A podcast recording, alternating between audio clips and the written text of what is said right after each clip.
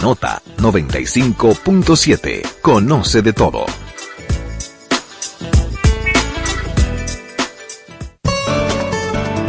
Esta es la Nota 95.7. Conoce de todo. La información de primera mano, el comentario responsable, el consejo útil y todo lo ocurrido durante la semana están aquí a la franca, donde lo más importante será tu participación. A la franca, desde ahora por la nota 95.7. Conoce de todo. Saludos a la audiencia, al pueblo dominicano. Es sábado, señores, y damos inicio a la edición de esta semana para compartir con ustedes las noticias e informaciones sobre los hechos y acontecimientos de mayor impacto originados en el plano nacional y en el mundo durante la semana que hoy concluye. Estamos a gusto, plenamente agradecidos del público que nos distingue cada sábado y nos permite entrar a sus hogares a sus centros de actividades, a sus vehículos y dispositivos celulares para informarse durante dos horas y exponerles a la franca comentarios y opiniones. También tendremos entrevistas con expertos en temas económicos, políticos, sociales, de salud, educación, deporte y de todo cuanto sea de interés general. El equipo de producción y conducción opera bajo la coordinación general del periodista Germán Marte y lo integran los colegas Starling Taveras, Bartolomé de Champs, la doctora Talía Flores con las informaciones más actuales en salud y quien les habla su servidor Carlos Rodríguez Carvajal. La conducción técnica corre a cargo del señor Winston Kennedy Bueno, a quien tengo de frente ahora mismo. Estamos desde los 95.7 FM de la nota. Conoce de todo. Para exponer opiniones,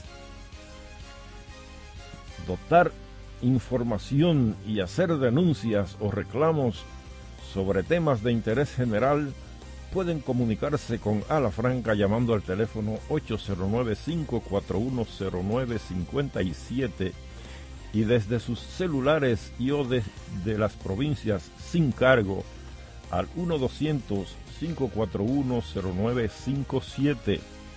Además tienen acceso a nuestras cuentas de redes sociales arroba a franca radio, válidas para Twitter, Facebook e Instagram, donde contarán con la atención de nuestra community manager, la joven Evelyn Santos.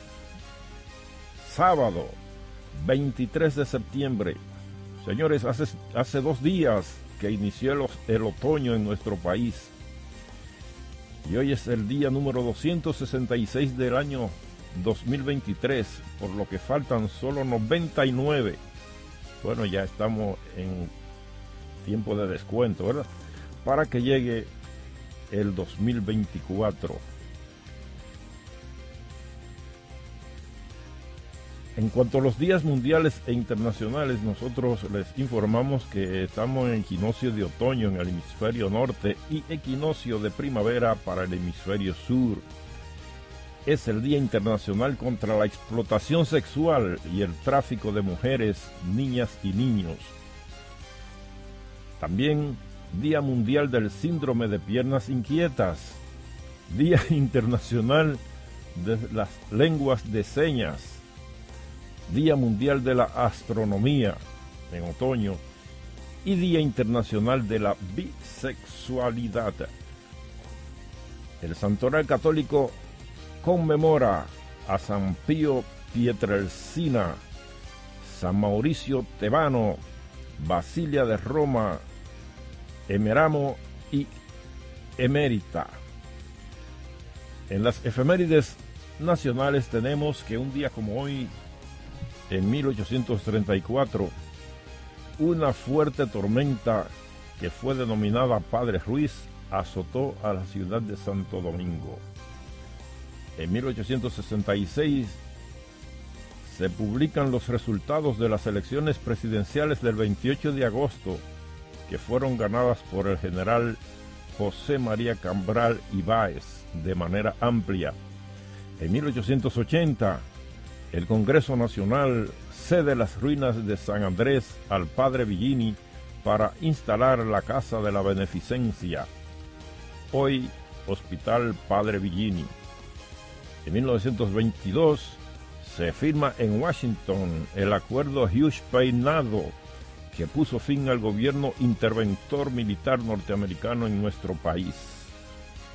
En 1956 debuta en el equipo Gigantes de, Gigantes de Nueva York el dominicano Osvaldo Virgil para convertirse así en el primer dominicano en jugar en las grandes ligas de béisbol. A la fecha, después de él, otros 907 jugadores criollos han caminado por esa alfombra.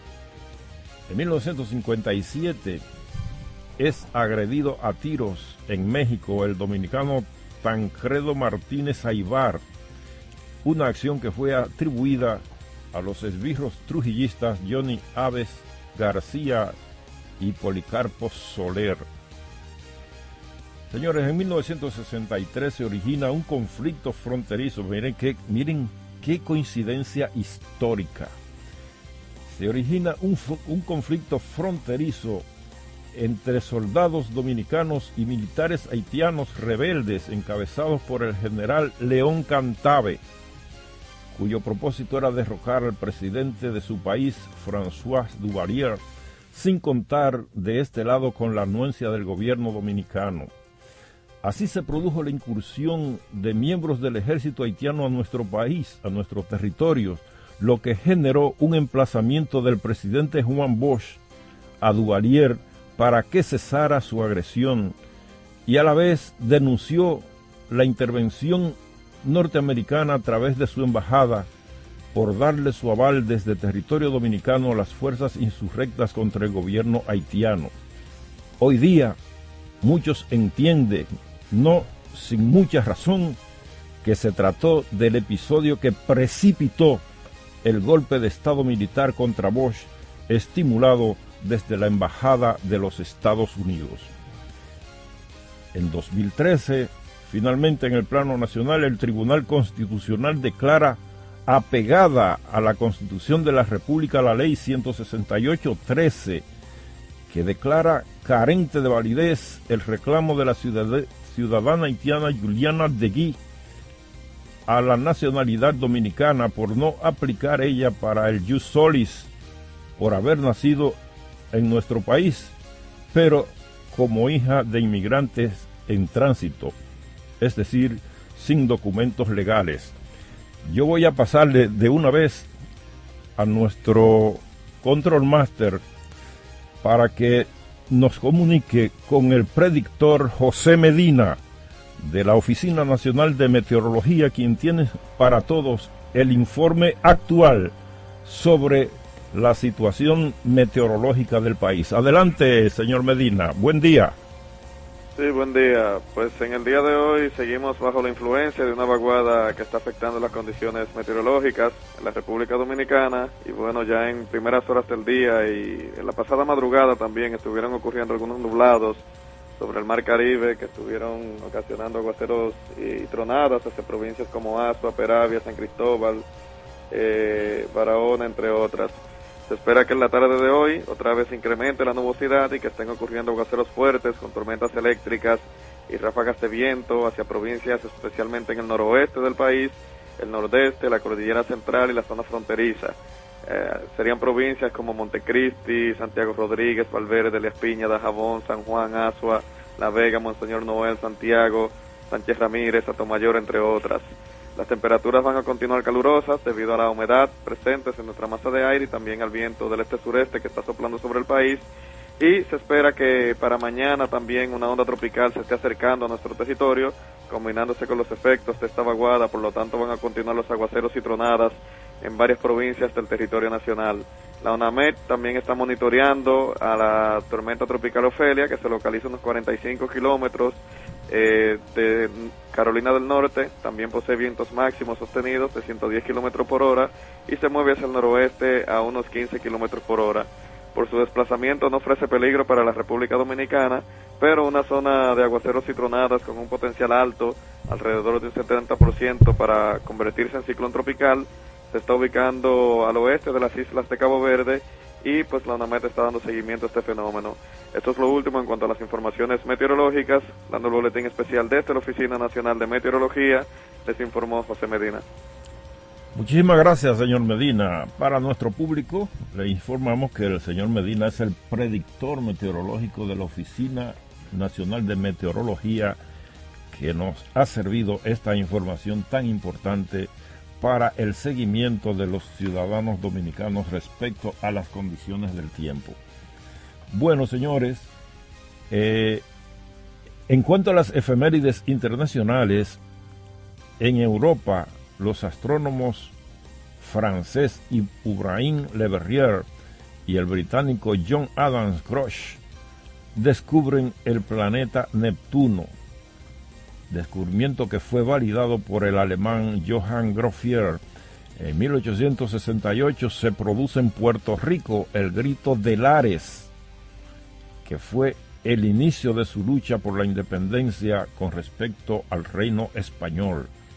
En 1905 se firma el amistoso Tratado de Karlstad, Karlstad que disuelve la unidad de dos países, Noruega y Suecia.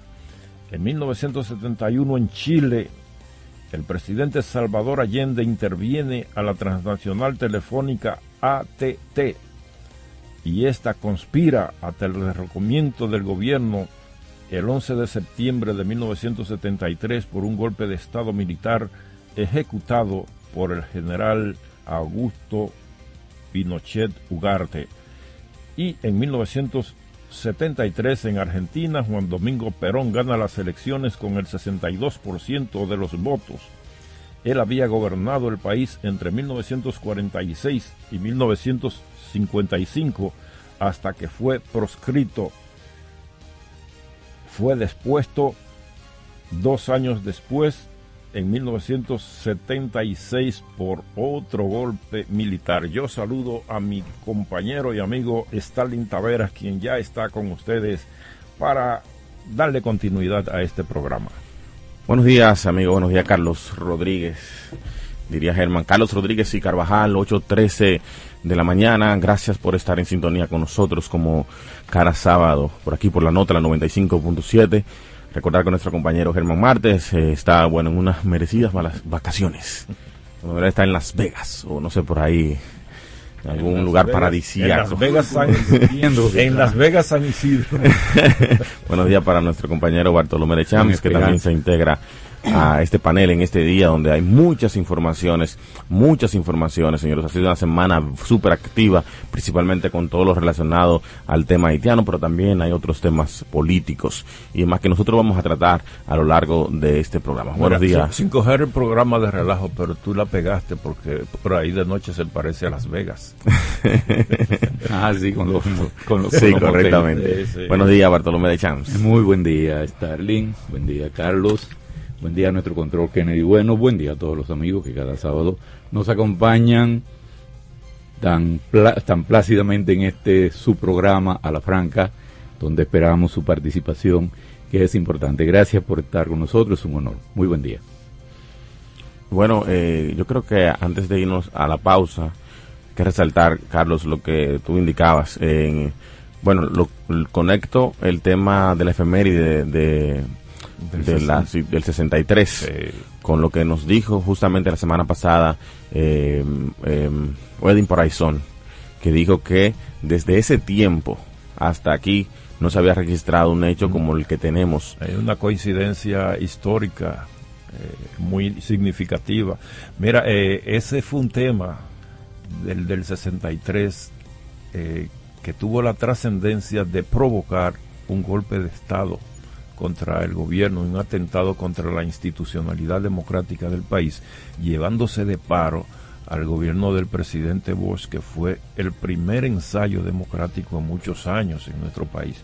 Y fue, se debió a una intervención, a una intervención no autorizada, porque eso estuvo a punto también de desatar una guerra entre los dos países. Claro que sí, decía que hubo amenazas de invasión, bueno, y hubo incursión incluso de militares de uno y otro lado. Señores, pero nosotros, luego de este brevísimo corte comercial, nosotros vamos justamente a tratar toda la actualidad, lo último relacionado al conflicto en la frontera debido a la construcción del canal en Juana Méndez.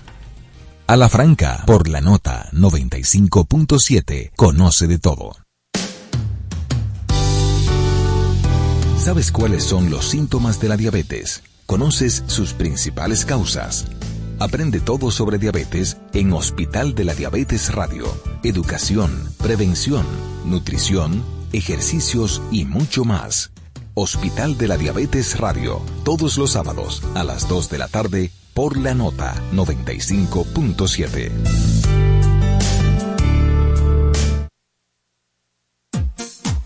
Síguenos en Twitter e Instagram. Somos arroba a la franca radio. en cualquier punto del planeta Tierra y más allá. Freites y su gente, una radiorevista con análisis y comentarios del acontecer político y económico, además de la asesoría en finanzas y mercadeo, con la participación de periodistas, políticos, economistas y mercadólogos. Freites y su gente, de lunes a viernes a las 12 del mediodía por la nota 95.7. Conoce de todo. Está en el aire a la franca.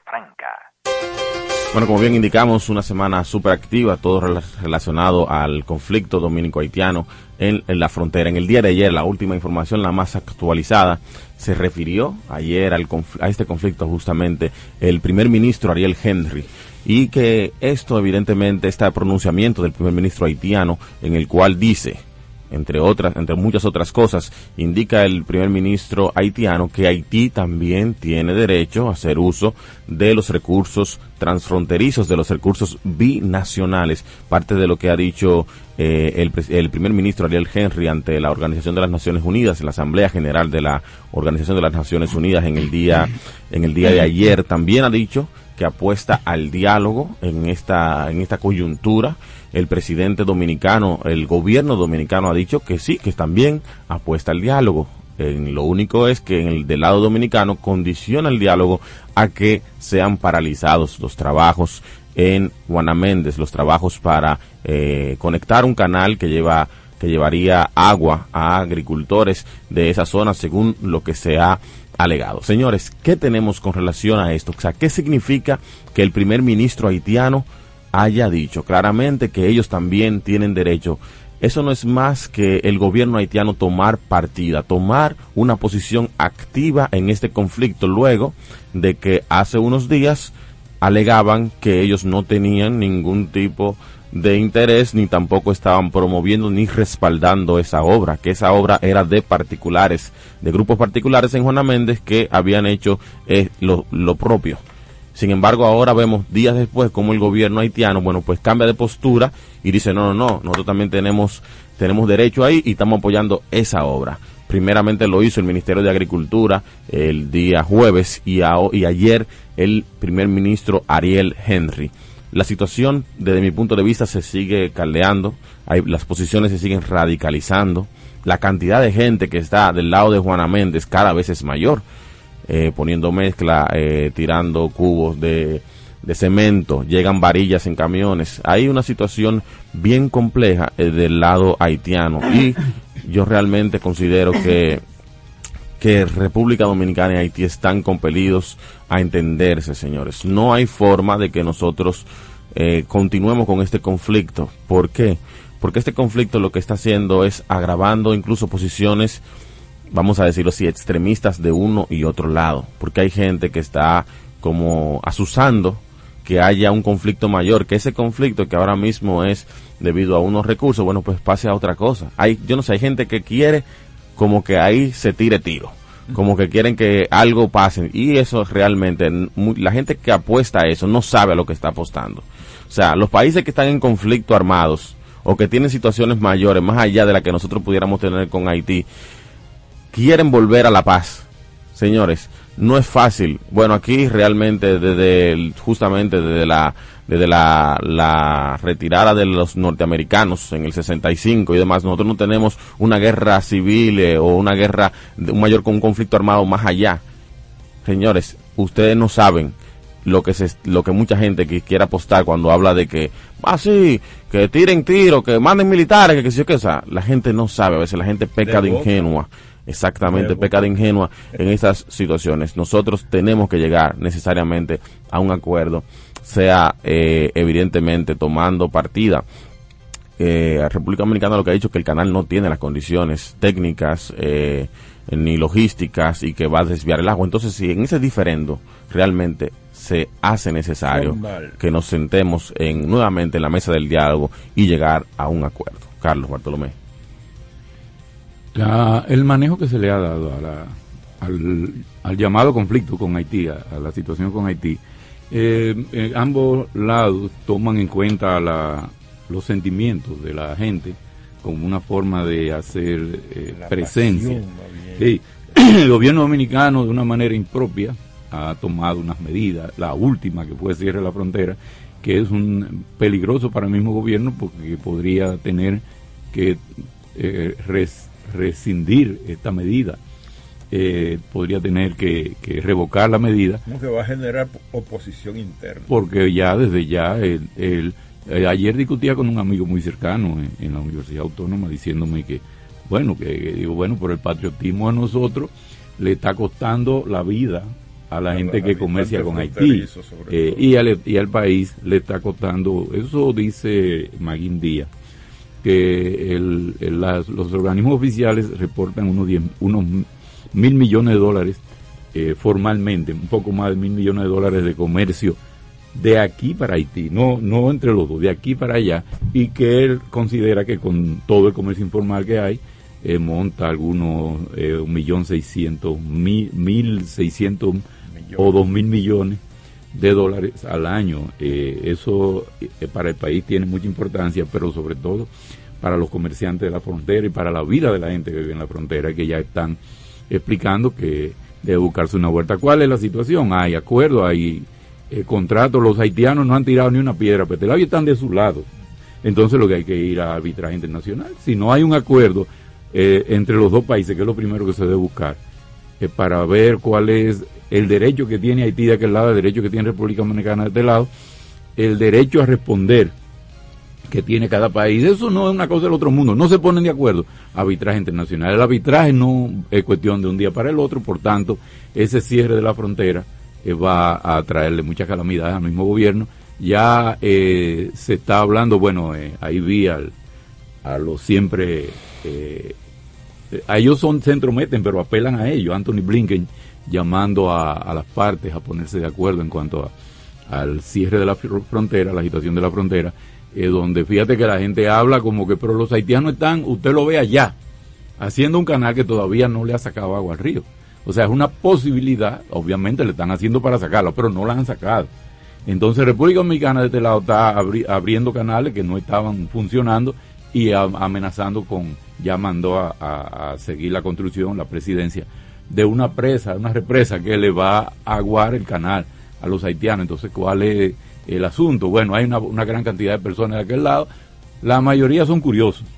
Y otra parte que viene y se integra al trabajo, eh, algunos voluntarios, otros son pagados. Y apasionados igual. Igual que los de aquí, y aquí hay guardias, muchos guardias. Entonces lo que se está tratando con eso, bueno, la presidencia aquí en República Dominicana, la, el presidente de la República, ante unas elecciones, tiene que mostrar esa, eh, esa mano dura, esa bravura en la defensa de mucha gente, dicen de, de la patria, de la dignidad. Ahí que esos haitianos nunca van a pasar para acá, esos no van a tirar ni una piedra para este lado. El problema es el canal. Y lo del canal va a tener que ir a arbitraje internacional si las dos partes siguen como están. El presidente de Haití ha reclamado el derecho que ellos dicen que tienen a usar agua del canal. Por los acuerdos lo tienen. Lo que sí que cada país debe explicar, mostrar, y ponerse un protocolo y ponerse de acuerdo con el otro sobre qué es lo que van a hacer, cuál es el caudal de agua que se va a sacar, en qué condiciones, eso está en el acuerdo. Entonces, si Haití conecta con el río, está violando el acuerdo. Ahora, ¿cuál es la respuesta a eso? Eh, entrarle a tiro.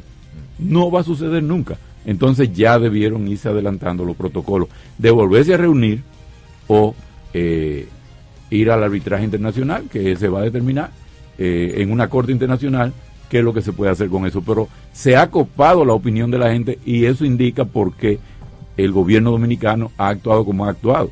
Porque la, una parte de la población dominicana, en parte asusada también por sectores, inclusive sectores oscuros, le han hecho entender que estamos en los tiempos de la guerra patria. Ese pueblo lo que tiene muchas calamidades, que no sabemos cómo no, se ha, no ha habido una revuelta de aquel lado, porque ¿qué están comiendo? Si de aquí era que pasaba una, una gran parte, no toda la comida de ellos, una gran parte de los insumos de ellos en su vida diaria, pasaban, pasan de República Dominicana hacia allá. Hay gente hablando de que busquemos otro mercado. Usted ha visto, usted se imagina que de aquí haya que embarcar esos huevos y esos pollos con, un protocolo, porque además Haití se manda para allá cualquier cosa. Todo lo que se produce se manda, pero usted sabe que si aquí se va a exportar aguacate, hay un examen de esos aguacates, hay una gran cantidad de aguacates que son rechazados. Eh, eh, Stalin es de Manzanillo y sabe que los guineos que se pueden exportar es un tipo de una calidad de guineo. La otra parte se manda al mercado nacional porque no te lo aceptan. Entonces, es al Estado haitiano. Entonces, usted decir que va a exportar para otro país, eso es una cosa que va a tomar eh, ocho meses, nueve meses, y nada más se va a exportar una parte de lo que se exporta. Y cuidado. O sea que hay que llegar a acuerdo, eso y la población debe instar a que se debe estar haciendo show acuerdo, hay acuerdo entre los dos países que se siga hablando. Y si no hay acuerdo entre ellos eh, para ratificar esos acuerdos y cumplirlos, arbitraje internacional y eso sería definitivo. Después ahí no hay más nada. Ahora, en cuanto a la situación de Haití, sí es importante que en medio de esto se ha hablado mucho, el presidente de Kenia ha hablado, ha ratificado su disposición a venir en una fuerza eh, interna. Bueno, los haitianos lo que dicen es que ellos no necesitan más guardias, que ellos necesitan mejoría en su situación para controlarse, porque esa situación interna que se da en Haití tiene su caldo de cultivo en una situación calamitosa del país en que la han sometido potencias que fueron sus eh, eh, gobernantes y un sector muy pequeño de Haití que lo tiene todo y que vive bien en esa situación que está.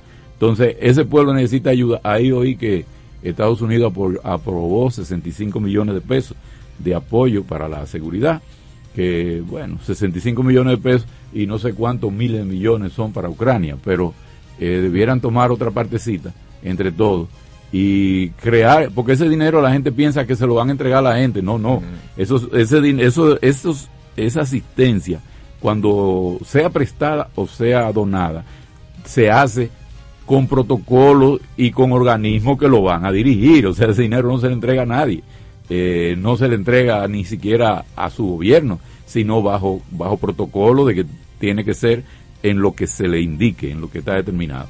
Esas son las cosas que pueden ayudar mucho a este pueblo haitiano. Y República Dominicana necesita determinantemente que la situación en Haití mejore, porque lo que puede suceder en Haití puede crear problemas aquí, porque usted se dice, bueno, tenemos guardia en la frontera, pero en, en algunos lugares ha llegado el momento en que la gente muriéndose de hambre, no le importa lo que pase, usted se imagina tener que devolver a la gente a tiro, tener que pararlo a tiro con el ejército nacional, eso sería una catástrofe mundial. Entonces, por eso es, sí es bueno los llamados República Dominicana que se ayude a mejorar la situación de Haití. Lo del canal, ellos dicen que lo necesitan para regar eh, una, eh, unas plantaciones, eh, pero hay gente que dice que eso era el sector privado para venderle el agua a la gente más abajo.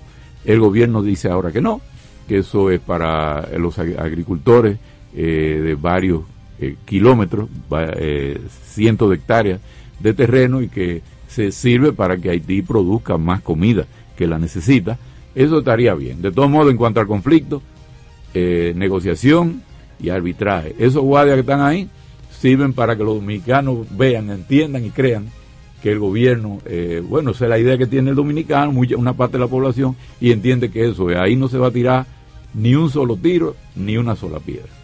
Bueno, yo veo la cosa eh, muy parecida como tú la ves, pero yo le agrego un elemento. Yo creo que el gobierno del presidente Abinader se la ha jugado con el tema haitiano desde el punto de vista electoral. El gobierno sabe que hay un sentimiento anti-haitiano en un segmento de la población que es eh, muy mediático, es muy mediático. Eso naturalmente no quiere decir que la población general siga esa visión porque, mira, yo camino diariamente por el Mirador Sur y por el Mirador Sur yo veo más haitianos caminando que casi dominicanos, cruzando, que van de su trabajo.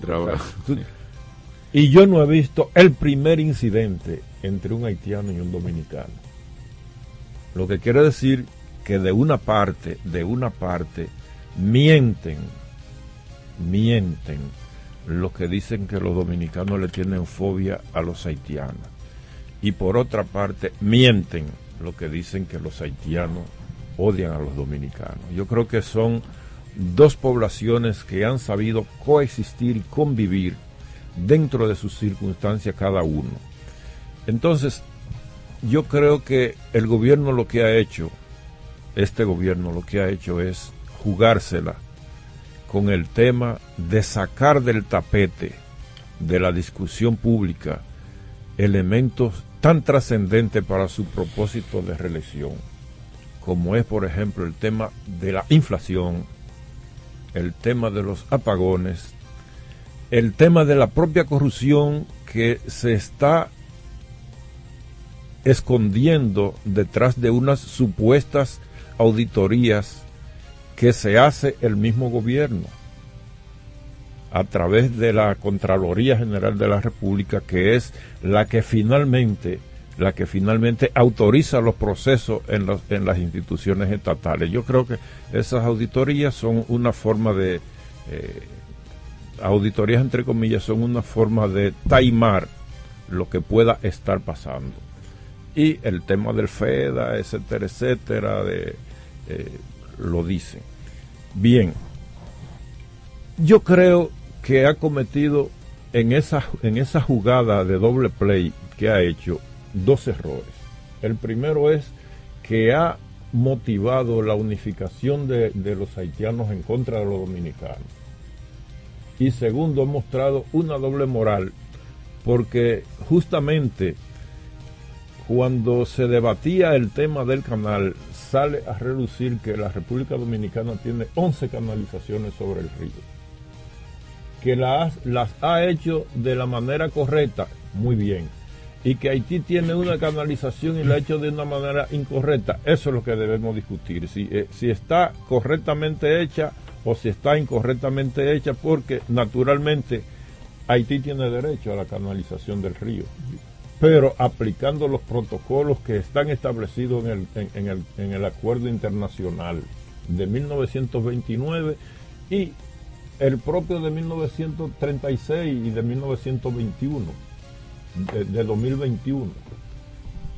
Entonces, yo creo que lo que se ha querido es lanzar una, una, un manto de confusión al pueblo dominicano y que ha conseguido un cierto apoyo porque ha logrado que sectores de la propia oposición se le conviertan en cola al gobierno.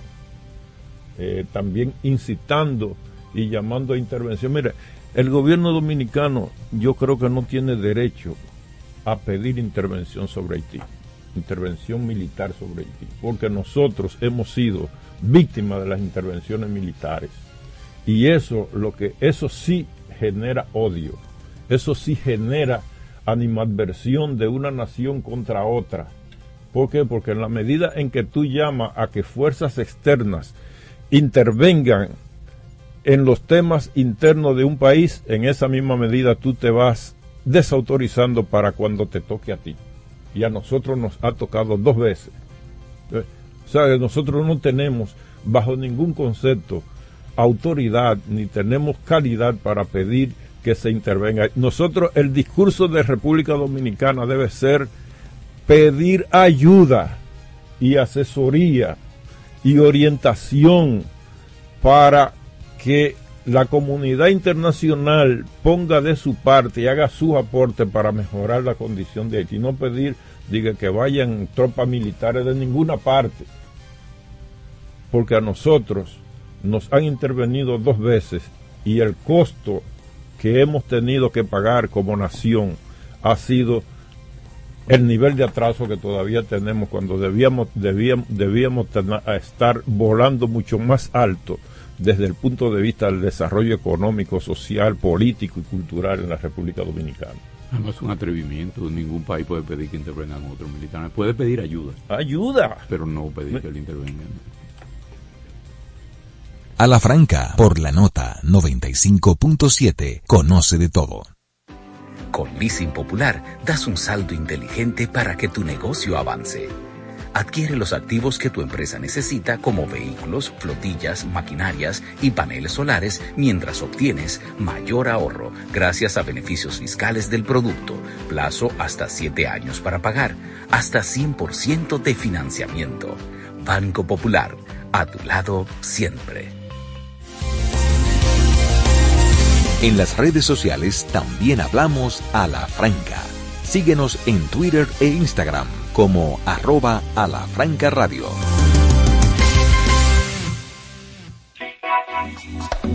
Dafne Guzmán te espera cada sábado con un contenido fresco y de interés para ti. De calle con la nota, de 12 del mediodía a 2 de la tarde. Este y todos los sábados, escúchalo por la nota 95.7. Conoce de todo. En los años 80 vivimos los mejores éxitos pop de toda la historia.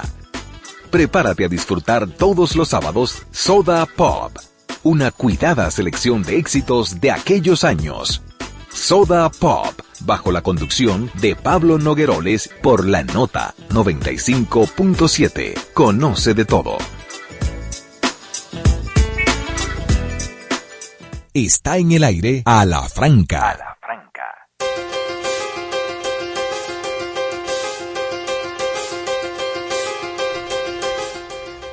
Bueno, la, Semana Dominicana concluye e inicia. Hoy termina la semana y mañana inicia también la próxima semana con actividades muy, pero que muy eh, llamativas, tanto de los partidos políticos que están alrededor del gobierno como de los partidos de oposición.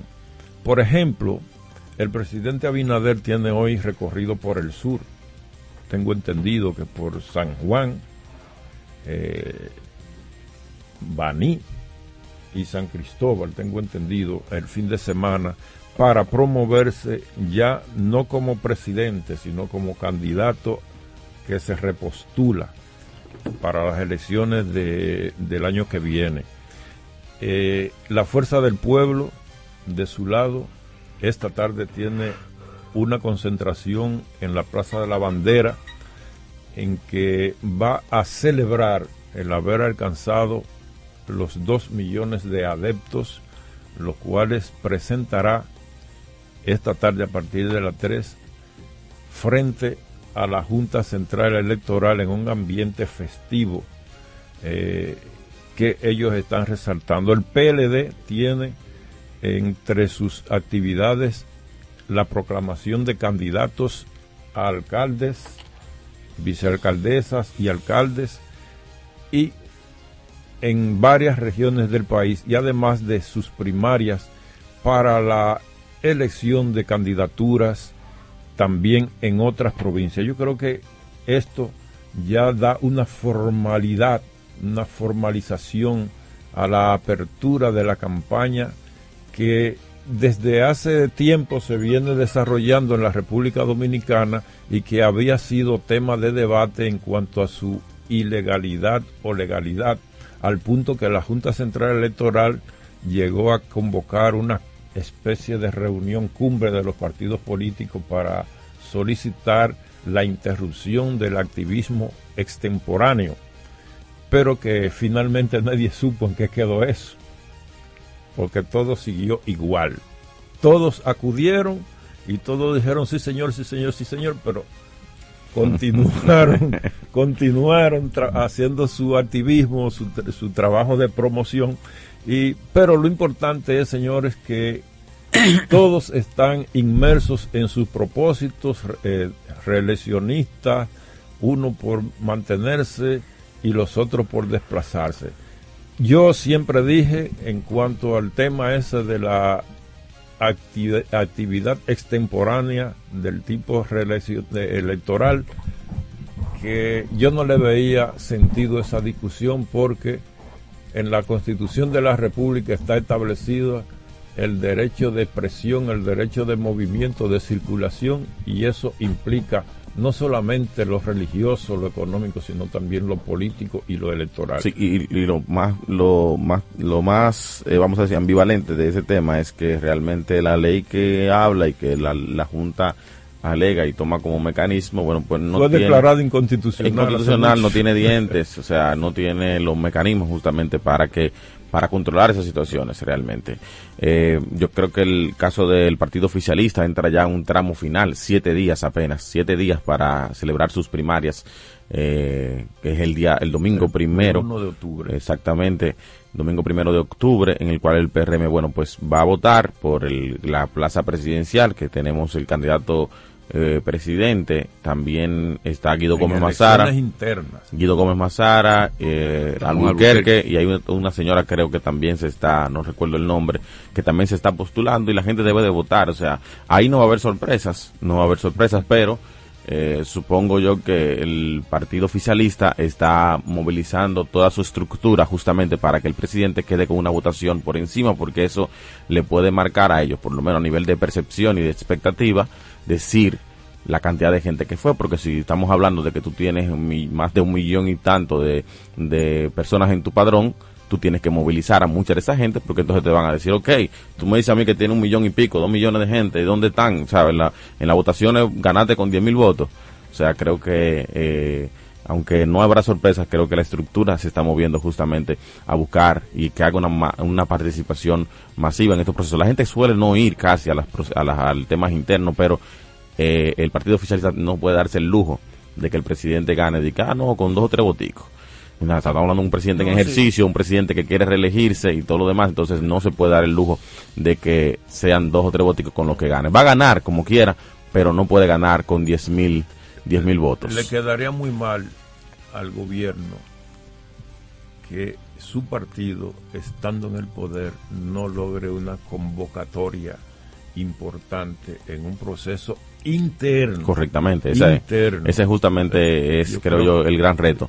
Pero también, por otro lado, señores, eh, hay casos muy particulares en el partido oficialista justamente porque hay en lugares como por ejemplo Santo Domingo Oeste, donde hay al menos cuatro candidatos a la alcaldía, un candidato oficialista de ese mismo partido y cuatro más y o tres más que quieren también serlo.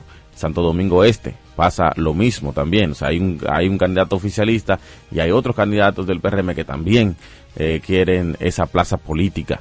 También hay por otro lado, está el método de encuesta, que seguro el día 3, el día 4 le van a decir, mira Carlos, tú viniste de tal lugar, pero eh, fue Kennedy que está, ya tú sabes. Entonces, ahí posiblemente que hayan unas situaciones, gente que se sienta mal con muchos de los resultados que pudieran que pudieran darse, sabe que el PRM tiene un tiene un tema, vamos, de arquitectura interna y de evitar de que la gente se disguste con los resultados que se presentan tanto en las primarias como en las evidentes Stalin porque óyeme si tú le aplicas un poquito la técnica hermenéutica ese análisis que te ayuda a ti a identificar el punto de inflexión donde, donde coinciden la realidad y la práctica del discurso político.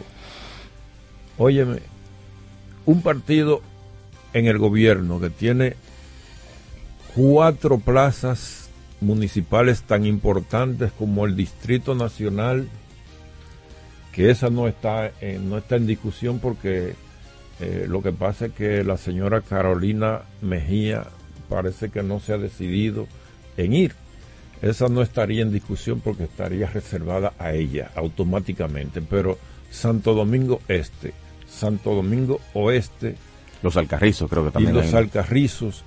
Lo que te dice a ti como buen analista es que ellos tienen problemas orgánicos y de gestión, porque si, si por lo menos tuvieran una buena gestión en esos puntos municipales, lo más conveniente, lo más sensato y lo más real es que esa candidatura estaría reservada para el, para el incumbente. Si tuviera, si tuviera una buena gestión municipal. Pero no tiene una buena gestión municipal y entonces están dispersas las aspiraciones de ese partido en esos puntos. Y también hay que tener en cuenta que en estos partidos y sobre todo a nivel municipal priman mucho los intereses personales los intereses particulares. El caso de Santo Domingo Este es muy aleccionador. Las medidas que ha tomado Manuel Jiménez en Santo Domingo Este ameritaban o han ameritado la, la, el apoyo de toda la gente consciente, porque romper las mafias que rompió, que estaban establecidas legalmente para eh, servicios como el de la basura, que era pagando una millonada para que no recogieran nada con camiones que no servían, eh, claro, cuando se les para, entonces eh, se crea una crisis, porque de un momento a otro no puede establecerse el nuevo sistema, más que eh, normalmente está el pataleo de las personas que tenían comprado, tenían esta franquicia para no dar un servicio porque estaban cobrando dinero de más. Sin embargo, Manuel Jiménez, el tiempo le ha ido dando, ya están, han llegado los camiones y creo que quedaba una sola circunscripción y los camiones llegaban ahora en estos días camiones nuevos que están recogiendo la basura, que era el principal problema que él tenía en Santo Domingo Este. Pero que, ¿qué pasa? Que en un sistema como ese, lo, el cheleo de los mismos compañeros eh, se quiere imponer. Es decir, ustedes no esos agentes de esos partidos no ganan nada con que se resuelvan problemas municipales. Ellos están ahí, eh, llegaron buscando lo de ellos. Entonces, ese ha sido, en donde quiera que ha habido mm, ayuntamientos, eh, alcaldías, donde se pretende resolver cosas, todo el mundo aprueba solamente cuando le dan su parte. Todo el mundo no, una gran cantidad de esos eh, regidores y dirigentes de los partidos. Fíjate que en Santo Domingo Este, Manuel Jiménez tiene, eh, tiene tres eh, contrincantes, pero entre ellos un ex diputado, un diputado, un ex funcionario y nada menos que el presidente del partido en la demarcación. Es decir, eh, grandes fuerzas dentro del PRM están enfrentando a Manuel Jiménez, cuyo proyecto de municipio está llamado a ser ejemplo, pero que toma tiempo. Como a todos los gobiernos que van a resolver algo, las medidas le toman tiempo. Bueno, pues los intereses de estos señores pues están aguando la sopa. Eh, porque no es solamente el problema de si es buena o no la gestión, es hacia dónde va. Ninguna gestión, por ejemplo, con un corte popular. Por ejemplo, Santo Domingo Este ahora tiene más de 200 juntas de vecinos integradas a un movimiento de, trabajo. Pero esas cosas toman tiempo. Eh, lo que yo creo que prima no es solamente el problema de, cómo ha ido la gestión hasta el momento, sino los intereses. Cuando tú tienes gente de ese, de ese nivel en un partido enfrentando a su propio gestor, ahí no es el, no es el problema por lo que no ha hecho, sino por lo que ha hecho sin darle la borona. Usted puede estar seguro de eso. Está en el aire. A la franca. La prevención es la clave perfecta para vivir mejor. Te invitamos a conservar la salud. Escucha los consejos de nuestros especialistas.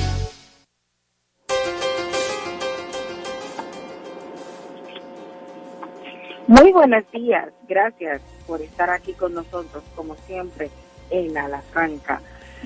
Bueno, señores, el tema obligado, independientemente de todas las cosas que está presentando República Dominicana, entre eh, los acuerdos binacionales, que si hacemos el canal, que cómo estamos, hay una realidad que no podemos ocultar y es el dengue.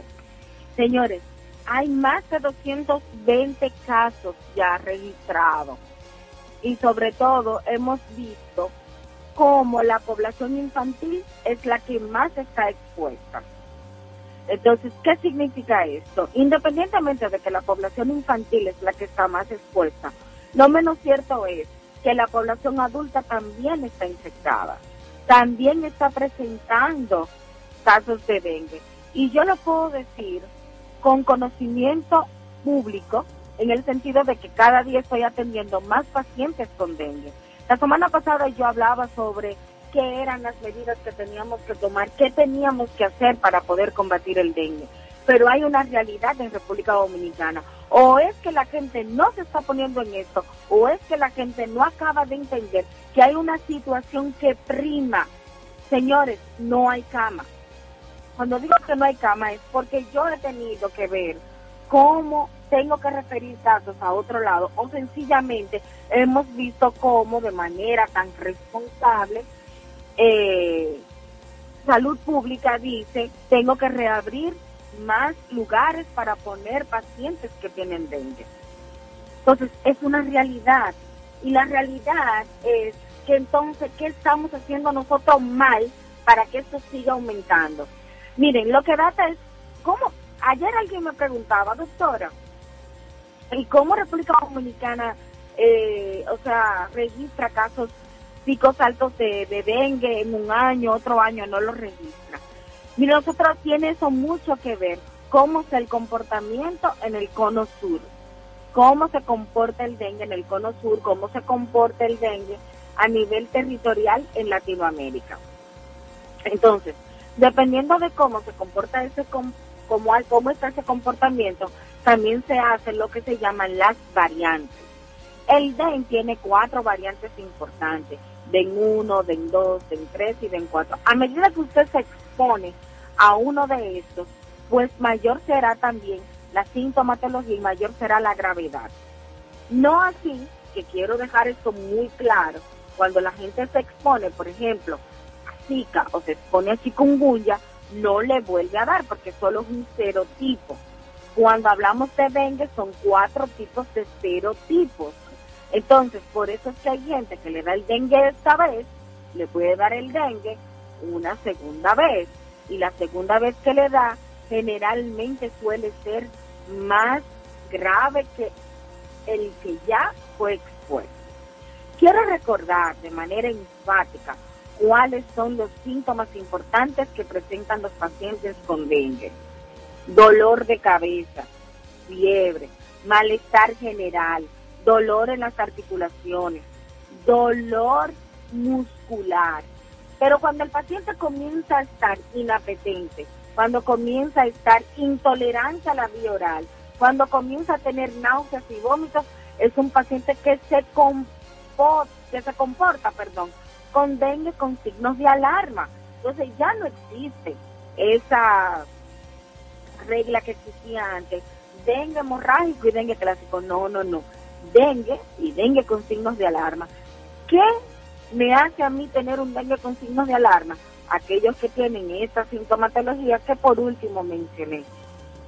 Intolerancia a la vía oral, náuseas, dolor abdominal y vómito. Entonces, eso te hace a ti ya un paciente candidato a que usted tiene que estar hospitalizado. Porque el dengue, ¿qué es lo que prime en el dengue? Las soluciones. Líquido. No importa, póngale líquido. Que el paciente va a hacer un derrame pleural, eso va a salir. Señores, yo tuve una paciente que hizo una encefalitis por dengue, hizo una neumonía grave por dengue e hizo una pancreatitis por dengue. O sea, el dengue puede dañar todo lo que es el, la, la funcionalidad sistémica.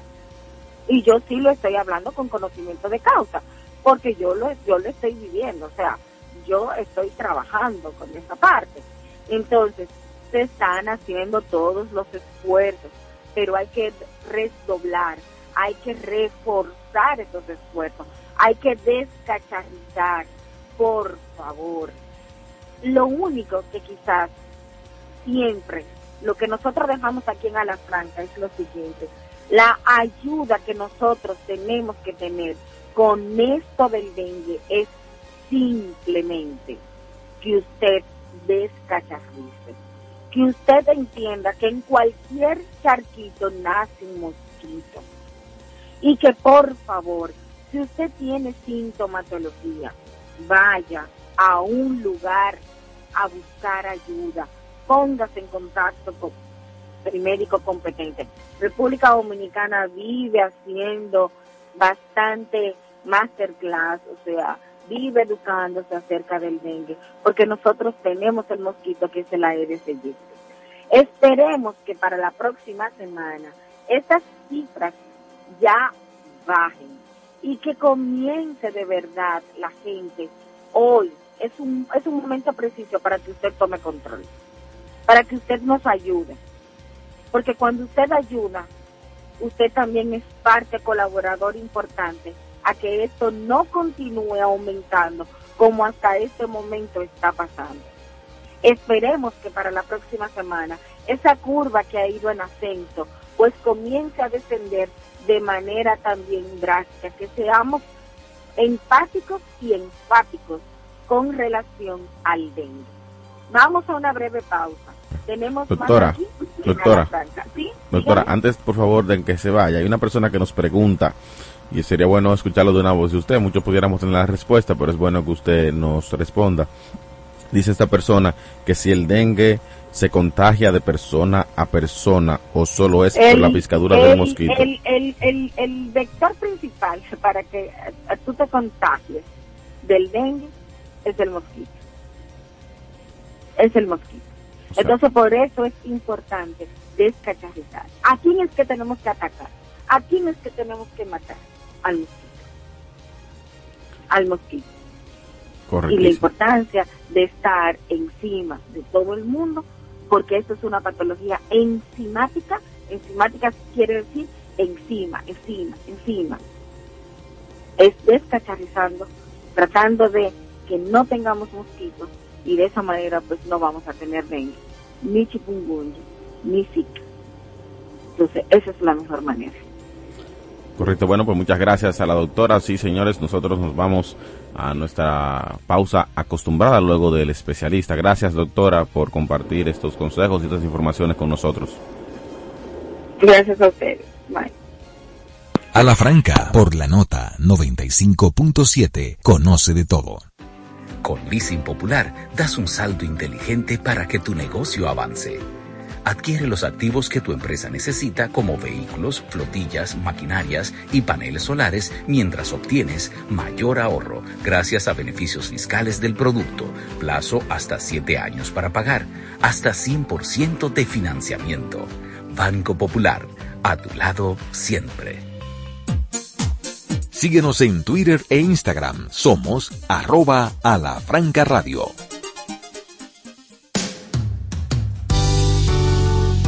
¿Sabes cuáles son los síntomas de la diabetes? ¿Conoces sus principales causas? Aprende todo sobre diabetes en Hospital de la Diabetes Radio. Educación, prevención, nutrición, ejercicios y mucho más. Hospital de la Diabetes Radio, todos los sábados a las 2 de la tarde por la nota 95.7.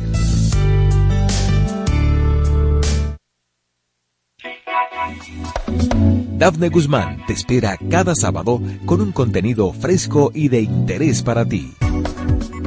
De calle con la nota, de 12 del mediodía a 2 de la tarde. Este y todos los sábados, escúchalo por la nota 95.7. Conoce de todo. En los años 80 vivimos los mejores éxitos pop de toda la historia. Prepárate a disfrutar todos los sábados Soda Pop una cuidada selección de éxitos de aquellos años. Soda Pop, bajo la conducción de Pablo Nogueroles por la nota 95.7. Conoce de todo. Ahora te hablamos a la franca por la nota. En cualquier punto del planeta Tierra y más allá. Freites y su gente una radiorevista con análisis y comentarios del acontecer político y económico, además de la asesoría en finanzas y mercadeo, con la participación de periodistas, políticos, economistas y mercadólogos. Freites y su gente, de lunes a viernes a las 12 del mediodía por la nota 95.7. Conoce de todo. Está en el aire a la franca.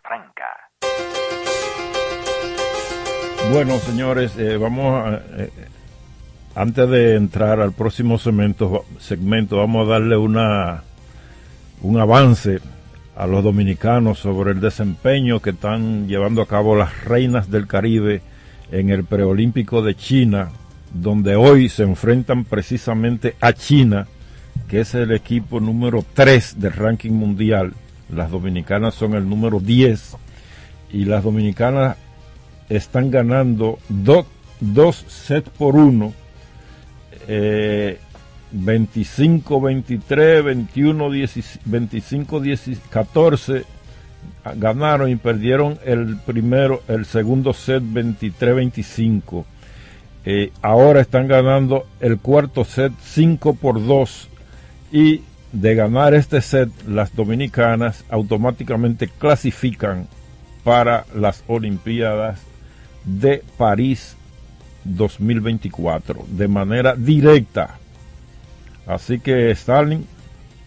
Bueno, felicidades a nuestras reinas del Caribe. Esperemos que este partido evidentemente termine eh, así como va proyectado, ¿verdad?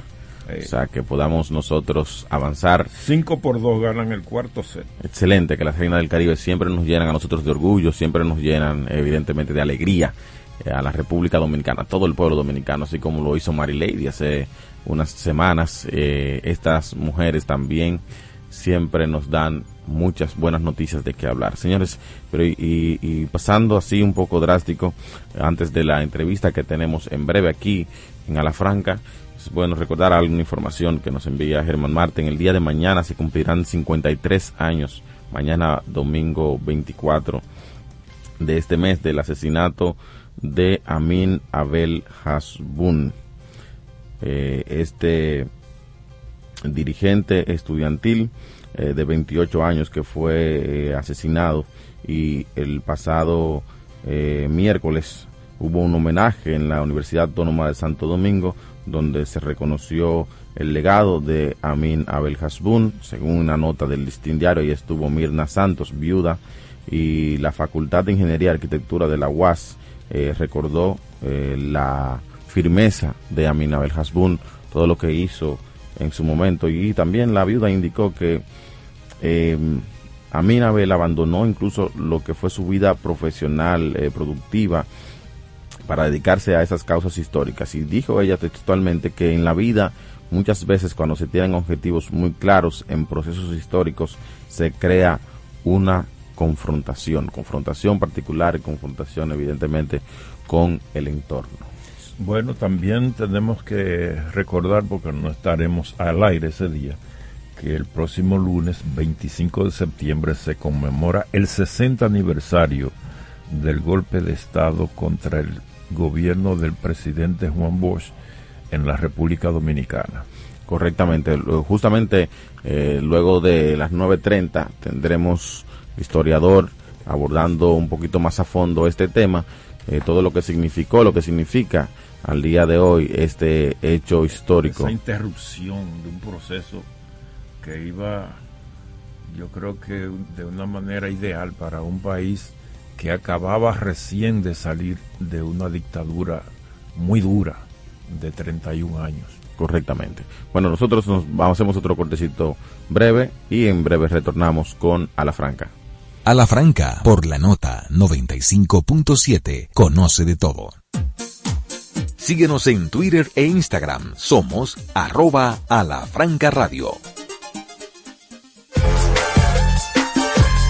Faride Raful y un grupo de profesionales te acompañan cada tarde con análisis, entrevistas, comentarios y toda la actualidad nacional e internacional. Sin tacones ni corbatas, de lunes a viernes de 5 a 7 de la noche por la nota 95.7. Conoce de todo. Más conocimiento, más tips de finanzas, más oportunidades. Sumas, el programa que te suma valor financiero. Un espacio donde escucharás las informaciones más importantes del mundo financiero. Sumas, bajo la conducción de Santiago Sicard e Ivette Silva. De lunes a viernes a las 7 de la noche por la nota 95.7. Conoce de todo. Ahora te hablamos a la franca por la nota. A las 3 cada tarde, Merian Fernández y sus invitados comparten contigo experiencias, emociones y conocimientos. All we need is love, porque el dinero cambia las cosas, el amor cambia la vida.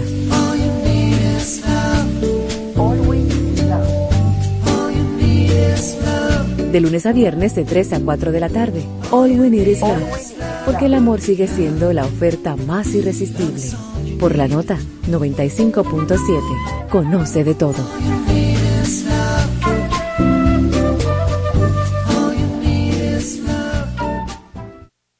Está en el aire a la franca. A la franca. Gregorio Guevara Hernández, un joven eh, de menos de 40 años, gordo y colorado lo que quiere decir que está en condiciones óptimas para ser una persona productiva. No sé si tiene preparación técnica o no, pero el hecho es que ese joven ayer se entregó a la policía luego de que se le atribuya haber cometido el doble asesinato de los dos vigilantes del hipermercado Olé de Villamella el pasado miércoles, pasado miércoles o, o martes, algo así. Él no sé cómo se las ingenió, pero ese es un tema que la policía y los investigadores deben aclarar con mucha precisión porque estoy viendo un manejo un poco turbio de la situación, pero lo presentan a él como el único actuante, el único actor que maniató a dos vigilantes, personas más o menos envejecientes de 62 y 60 años. 65 y 64. Y exactamente. Los maniató, los apuñaló y luego penetró a las instalaciones de Hiperolé, donde saqueó una tienda, una tienda de celulares y cargó con mercancías de él de sus propietarios. Entonces, ese señor, yo creo que eso fue, eso sucedió justamente hora después, horas después, menos de 24 horas después del recital de los lunes. ¿Cuál es el recital de los lunes? Las supuestas estadísticas de mejoría que presenta eh, el gobierno a través de la Dirección General de la Policía, de Interior y Policía, bueno, Ministerio Público, en fin, todo el engranaje estatal que cada lunes se contonea exhibiendo supuestas eh, estadísticas de supuesta mejoría de la seguridad ciudadana en la República Dominicana.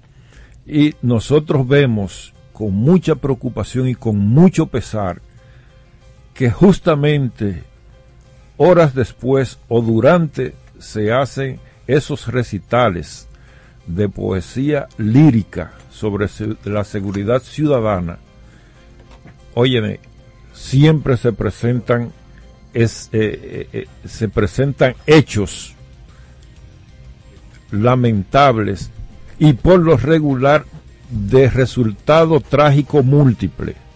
¿eh? Lo que quiere decir que algo anda mal, que algo anda mal y que no se está enfrentando de la manera correcta, de manera tal que se le devuelva a la ciudadanía la seguridad y la confianza de desarrollar sus actividades cotidianas, tanto en el ámbito productivo, en el ámbito recreativo, en el ámbito educativo, en fin, en todo lo que tiene que ver con la cotidianidad dominicana. A la franca, por la nota 95.7, conoce de todo.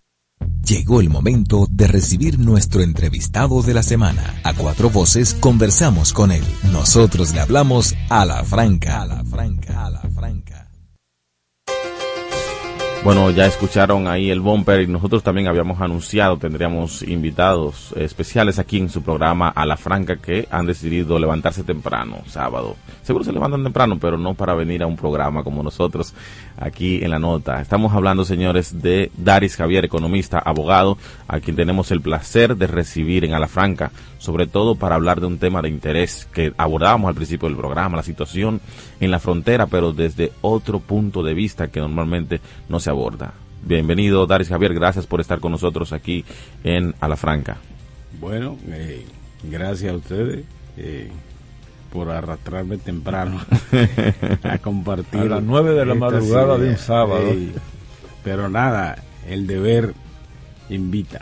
Correcto, bueno, pues muchísimas gracias realmente, agradecemos la deferencia, pedimos excusa por nuestro compañero Germán Marte que no está aquí en el panel en el día en el día de hoy. Daris, eh, la frontera dominico-haitiana, especialmente el caso de Dajabón, eh, que es el comercio transfronterizo más grande que tenemos, evidentemente, es el también el que tiene más días cerrados, porque cuando se le terminó el cierre total de la frontera el viernes, el, el otro viernes de atrás, ya Dajabón tenía unos dos o tres mercados cerrados, básicamente. ¿Cuál es la situación económica que se produce allí, la afectación económica, eh, la visión de- desde el punto de vista justamente económico que ustedes se tienen y que se pueda decir a la población de lo que afecta esto y cómo esto evidentemente pudiera tener algún desenlace en el corto plazo? ¿Cuál Tanto sería en la economía formal como en la informal. Correctamente.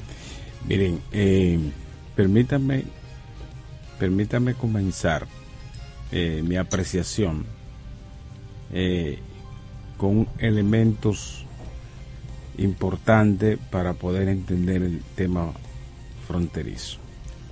Hace alrededor de nueve meses, ocho, yo había escrito un artículo titulado La desesperación.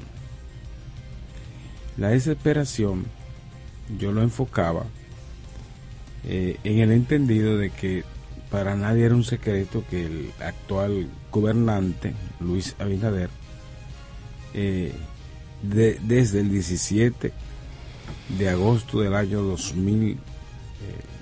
2020 inició su reelección.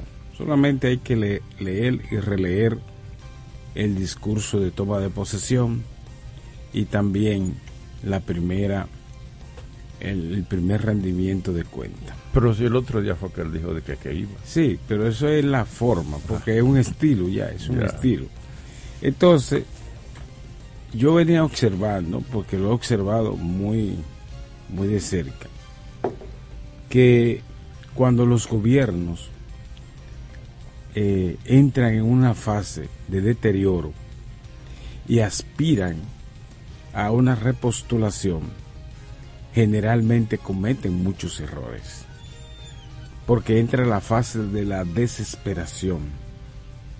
En esa fase de la desesperación buscan, procuran eh, impresionar, tomar medidas rápidas sin medir consecuencias. Y eh, este fue el escenario que se le presentó. Parece que los asesores de él no midieron, no le enseñaron los, las consecuencias que implica. ¿Por qué? Porque eh, recuerden que todos los puntos fronterizos en el mundo siempre son foque de conflictos. Conflictos que se dan por el, el tráfico de personas ilegales, la trata de personas, eh, El comercio. el comercio, eh, el tráfico de armas, tráfico de droga, eh, masificación de la migración, todas esas variables entran en la frontera, en toda la frontera. En una se manifiesta más que otra. Yo he observado varias fronteras. O sea, claro, primero he visto la frontera dominicana. Yo he ido a la parte de Elías Piña, de Jimaní, de Dajabón, y veo la realidad. Pero yo estuve en la frontera de Estados Unidos y México, donde le dicen el paso. Yo estuve ahí por una condición en el que yo me encontraba haciendo estudio especializado y me dio la curiosidad de llegar allá y conocer eh, la realidad de, ese tráfico y la figura de los coyotes, que son los que pasan personas, trafican. En Haití le dicen, en Dajabón le dicen los poteas. Sí, entonces yo he estado en la frontera de Nicaragua y Costa Rica. Y son los mismos conflictos que se dan. ¿Qué, ¿Qué, es lo que quiero contar? No que yo he hecho turismo fronterizo, sino que he observado de cerca que todas las fronteras repiten lo mismo. Si tú observas la frontera entre España y Marruecos, tú tienes también conflictos. Y ahí son peores, ¿verdad? Porque ahí aparecen criminales, delincuentes que cruzan la frontera España, cometen actos delictivos y, se cruzan. Es, es un problema. Entonces, en el caso nuestro, la frontera dominicana tiene años, tiene años con problemas desde el siglo XVIII, agudizado en el siglo XIX y, y miren hacia dónde va. ¿Por qué se produce eso? Porque normalmente los puntos fronterizos tienen una desventaja. Es que la zona donde hay menos prosperidad provoca eh, estampida hacia la zona que tiene más prosperidad. Pero el caso de Haití es, es extremo. Y en el caso nuestro está el hecho de que muchos empresarios, muchos dominicanos, hacen negocio en esa zona en el cual sustentan sus ingresos, su vida y toda la zona. Mm, si tú vas, por ejemplo, a la parte en Elías Piña entra comendador, inmediatamente tú te confundes a dónde que tú estás, porque hay una, eh, digamos, una convivencia entre dominicanos y haitianos que hacen comercio. Eso yo le digo, que la frontera establece su propia dinámica. Exacto, y resulta también que me llamaba la atención el hecho de que se comercializa con las dos monedas. O sea, se hacen transacciones en Google y se hacen transacciones en pesos. Igual, eh, es igualito al caso de la frontera de Venezuela y la, y la frontera de, Colombia, eh, de, en, la, en la parte de La Guaira, ¿verdad? E, esa parte ahí. Y, estamos hablando de la frontera, una de las fronteras más grandes del mundo, 1200 y pico de kilómetros. ¿verdad? Y donde ha habido conflicto fuerte de Estado. Recuerden la discrepancia que había entre Chávez y el presidente Álvaro, Álvaro Uribe. Entonces, es, esa, esa referencia la hago porque siempre los puntos fronterizos deben tenerse cuidado cuando se toma decisiones. En el caso dominicano, como les dije, no es simplemente la franja, la cantidad de, de haitianos que puedan pasar hacia aquí, porque fíjense, Haití no tiene el problema de que dice, mire, están pasando masivamente dominicanos a Haití, porque Haití requiere visado para entrar y son rígidos el ingreso. Sin embargo, República Dominicana, aunque tiene visado, pero no tiene la misma rigidez. El visado aquí allí, son los miles de pesos que reciben algunos. Exacto, entonces allí, allí se hace un comercio muy fuerte. Allí se hacen transacciones de empresas, porque nosotros vemos a los haitianos pobres buscando huevos, pica pica, pan, arroz, pero y toda esa patana que pasan para allá, llena de cerveza, de cemento, de alimentos, etcétera, que ya tiene otro, otro otros demandantes, que son las élites económicas de Haití. Entonces, esa parte había que ponderar las consecuencias. Y además yo, yo me quedé impresionado cuando vi el desplazamiento de artillería hacia esa zona y yo dije mínimo de aquel lado está Zelensky enviando también tropas militares entonces cómo tú desplazar una cantidad de infantería hacia esa zona cuando allí no hay nadie ni con un machete. Entonces, ¿para quién fue que se desplazó? Es verdad que la frontera hay que seguirla sellando, hay que seguir controlando, totalmente de acuerdo, pero lo que me refiero a lo que procuraba el gobierno, que fue impresionar. Y de ahí que vienen eh, hasta el más tonto, dice, bueno, pero esto como que tiene un vínculo con, el proceso electoral, impresionante, porque inmediatamente se hizo un despliegue noticioso y, página pagada por, el gobierno y, y, hasta la gente de la, zona se sorprendió. Entonces, eso, eso es extremadamente delicado y eso me lleva a esta, a este, esta sabiduría popular de, del dominicano que dice, el problema no es montarse en el tigre, sino cómo bajarse del tigre. Mm. Es decir, cómo tú vas, después que desplazas esas tropas, cómo tú las retiras, como si nada ha pasado, como si fuera una carrera de campo y pista. Entonces, esos son los elementos que en términos de lo que es un criterio de Estado hay que tomar, tener presente al momento de tomar una decisión tan delicada de eso. Muchos creían que eso eh, era una gloria, que ya eso le sellaba una popularidad. No, eso son cuestiones momentáneas. Ustedes son comunicadores, periodistas, y saben que eso tiene, digamos, un boom que se esfuma en, en fracciones de segundo. Es asunto de esperar de tiempo, sino cuando ya viene la realidad. Dari, pero lo que tú acabas de decir da mucho que pensar.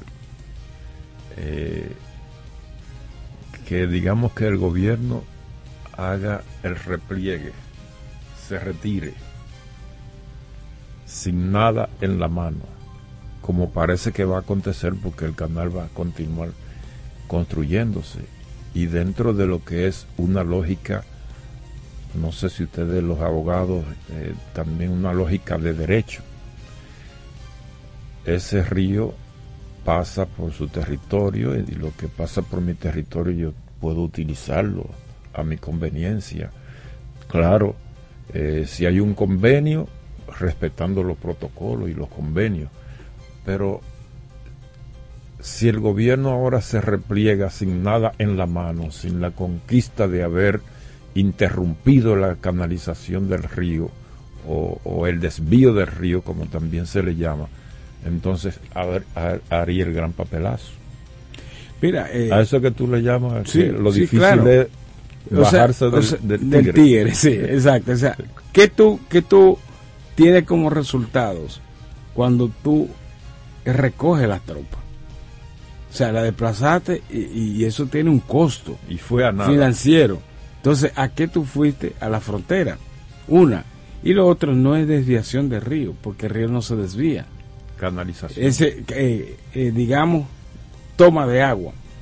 Pero entonces ahí el gobierno, en vez de desplazar tropas, lo que debió fue explicar en qué consiste los acuerdos que se hicieron en mayo del, del 2021. Ese es la fuente principal para conocer todo lo que se hizo y por qué hay que, que digamos, repudiar cualquier atropello con, ese río. Porque, mira, yo tengo una apreciación. Yo tengo la apreciación. Vamos a suponer que le permitan el río a los haitianos. ¿Verdad? Porque son empresarios haitianos que, que están detrás de eso. Mira, después, si se les permite, ellos mismos van a pelear por cerrar el río. Anótalo. ¿Tú sabes por qué? porque las aguas la van a querer coger dos o tres de esa élite que siempre ha atropellado a ese país. Las élites políticas y económicas de Haití han hundido esa nación y se le importa. Fíjate que con todo el conflicto que vive Haití, con, con la cantidad de, bandas delictivas que hay, eh, la mayoría de ellos salieron corriendo para acá. Mm. Eh, compraron apartamentos, viven aquí. Tú lo ves las élites haitianas, tú la ves en el país, que llevan sus hijos a colegios carísimos. Cuando tú tienes un país de más de un 75% de gente analfabeta. Pero ellos salieron corriendo.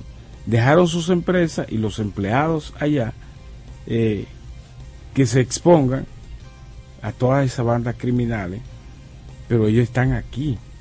Y no tan solo que están aquí, que rentaron apartamentos, sino que lo compraron. Correctamente. Haber una información que están dentro, dentro de los extranjeros que más han adquirido propiedades, incluso lujosas. tienen sí, propiedades de lujos. Están aquí y van a colegios de lujos. Colegio carísimo. Si ustedes quieren, hagan un rastreo como periodista. Al mediodía, visiten cuatro o cinco de los colegios más sonados para que ustedes vean los haitianos y las haitianas recogiendo sus hijos en los colegios en vehículos BMW, Mercedes, ¿verdad? Muchos con placa haitiana y otros con placa ya eh, de la República Dominicana. Entonces, esa élite que se comienza el país está disfrutando de eso aquí en República Dominicana. ¿Qué hacen? No sé. ¿De qué viven? Tampoco lo sé. Pero eh, me llama la atención que aquí hay mucha propaganda, promociones de valla, promoviendo, por ejemplo, el barbancú.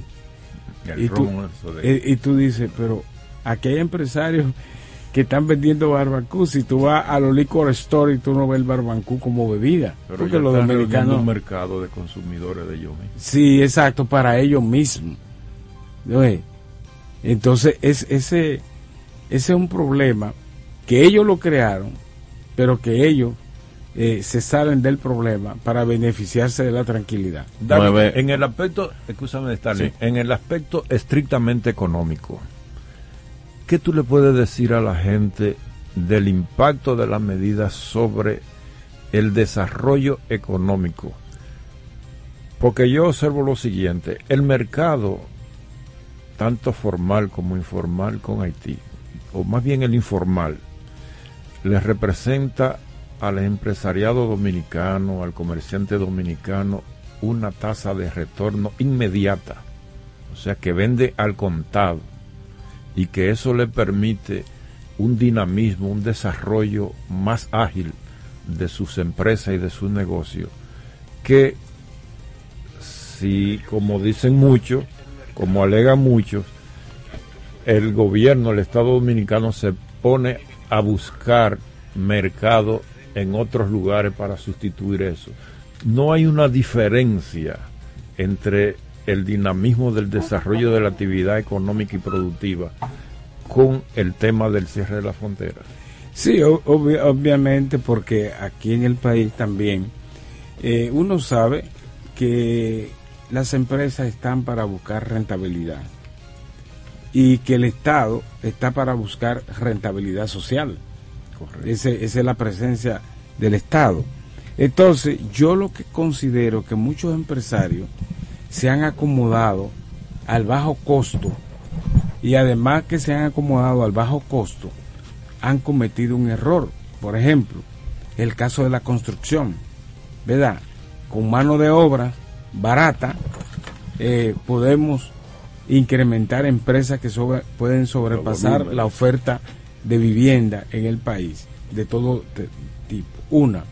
Y lo otro, el desarrollo empresarial en base a conseguir eh, pase por la frontera libre de impuestos, pero te va a representar ganancia porque ya eso va orientado no es a venderle mercancía, alimento a los pobres haitianos, es a las élites haitianas que se reproducen en esa nación. Entonces, yo lo que considero dos cosas. Una, la reingeniería de la mano de obra. Porque dicen, ah, que los dominicanos no quieren trabajar en la construcción. Y aparentemente parece verdad y la gente termina creyendo esa narrativa. Pero viaja a Puerto Rico para que tú veas a los dominicanos haciendo los mismos trabajos que hacen los haitianos acá en la construcción, pero allá se lo pagan en dólares. A nosotros nos decía el, el viejo Munguía, cuando estudiábamos la maestría de economía, nos decía que si el individuo que está en su casa eh, no tiene trabajo, consigue algo de comer y está tranquilo ahí, el trabajo que consigue no le da ni para el pasaje ni para comprar comida por allá, se queda Correcto. donde está. Exacto. Eso no- un haitiano no puede, no tiene quien lo ampare. Exacto. Entonces no decía eso. Correctamente. Ah, no, no entonces- sola- no solamente que le pagan un poquito más, sino que también se lo pagan más rápido, casi semanal a Eh, veces. sí, pero el- el- el- la persona no se mueve de su casa si el dinero no le da ni siquiera para, para, para los pasajes y la comida por allá. Entonces, ¿qué es lo que le quiero decir con ello? el haitiano vive en la Primero es reorientar, porque también tienen el temor de que si le reorientan el, ingreso a los dominicanos, a los salarios que en la construcción, eh, los haitianos podrían ponerse casi a ese nivel. Pero una de las desventajas que tiene las migraciones irregulares en toda parte del mundo es que al migrante se le, se le, digamos, se le emplea a una a un salario inferior porque tú eres inmigrante irregular. Entonces, como inmigrante irregular, tiene que... a- a- Pero enta- entonces el Estado tiene que subsidiarle todo. sí, Servicios de salud, van a los Sí. hospitales, educación a los hijos, sí. porque no lo pueden mandar a colegio. Y en fin, el Estado es el que, el que termina cargando. Perfecto. Entonces, el otro elemento es el comercio. Hay se acostumbró a desarrollar empresas en base a tener comercio fácil con Haití. Porque fíjate que Haití no cumple con ninguna regla, ninguna norma de lo que son la administración aduanera. Las aduanas de Haití prácticamente no existen. Entonces eso es fácil, pasar mercancía, muy chulo, como dicen, eh, eh, pasar la mercancía sin, sin pagar los impuestos del lugar. Y sin ningún Entonces, tipo de verificación de, lo que esté Esa- se pasa de todo. Eh, El, el guineo, de- decíamos ahorita, de, de Manzanillo, que no se puede exportar a, a mercados pri- de, de primera categoría, pues pasa para Haití, Sí. sin ninguna verificación. Entonces, pues, tú ves, tú ves lo- los grandes países. Por ejemplo, eh, Estados Unidos tiene tratado de libre comercio, tiene frontera con Canadá y tiene frontera con México. Pero hay una formalidad de ese comercio en base a las, a- eh, la, la regulación de las aduanas y tienen que sujetarse a un tratado de libre comercio.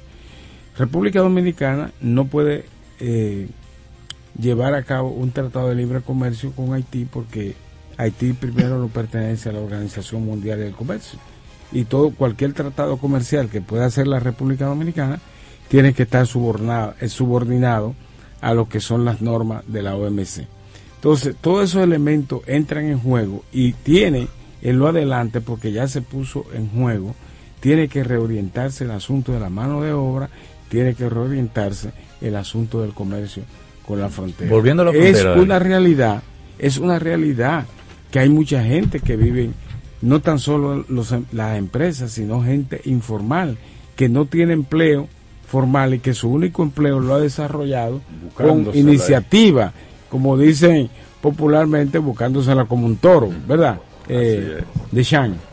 Eh, así, David. Eh, economistas han estado diciendo que la medida de cierre de la frontera, en la forma en que está, impidiendo el comercio, por, eh, especialmente, eh, no puede mantenerse por No. semanas. Entonces, eh, te quería preguntar, eh, ya se ve que los mismos comerciantes que habían dicho en principio que la patria primero, qué sé yo, ahora están diciendo que van a desaparecer, que se están comiendo lo que hay. La pregunta, eh, esas asociaciones, tú has sabido, ese, los comerciantes, qué, qué decisiones están tomando para pedirle al gobierno que, que flexibilice, ya están comenzando en eso, está hablando de eso. Sí, mira, la mayoría de los economistas eh, llegamos a la conclusión de la insostenibilidad del cierre de la frontera, pero también la insostenibilidad de mantener las tropas militares ahí, porque tú tienes unas tropas militares que tienen un costo, un costo de desplazamiento, pero tienen un costo de mantenimiento.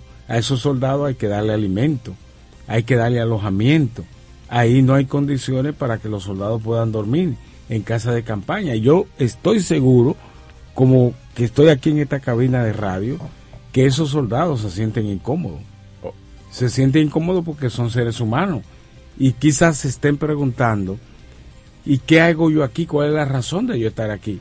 Porque la independencia de la República no está en juego. Eh, La, independencia de la República con eso no es que esté en juego. Ahora, cuando llegue ese momento de que la independencia de la República esté en juego, ya eso es otro elemento a tratar. Pero en estos momentos, en la medida que se tomó, entonces hay una insostenibilidad de del cierre de la frontera, las asociaciones que más se han pronunciado son la ASO Huevo, Asociación de Huevo, los mismos industriales. Que vi que lo estaban desmintiendo, diciendo que no es verdad, que los huevos le están dando salida, que le compraron, pero eh, decía el presidente que se están pudriendo los huevos. Pero que tampoco el gobierno va a poder comprar huevos permanentemente.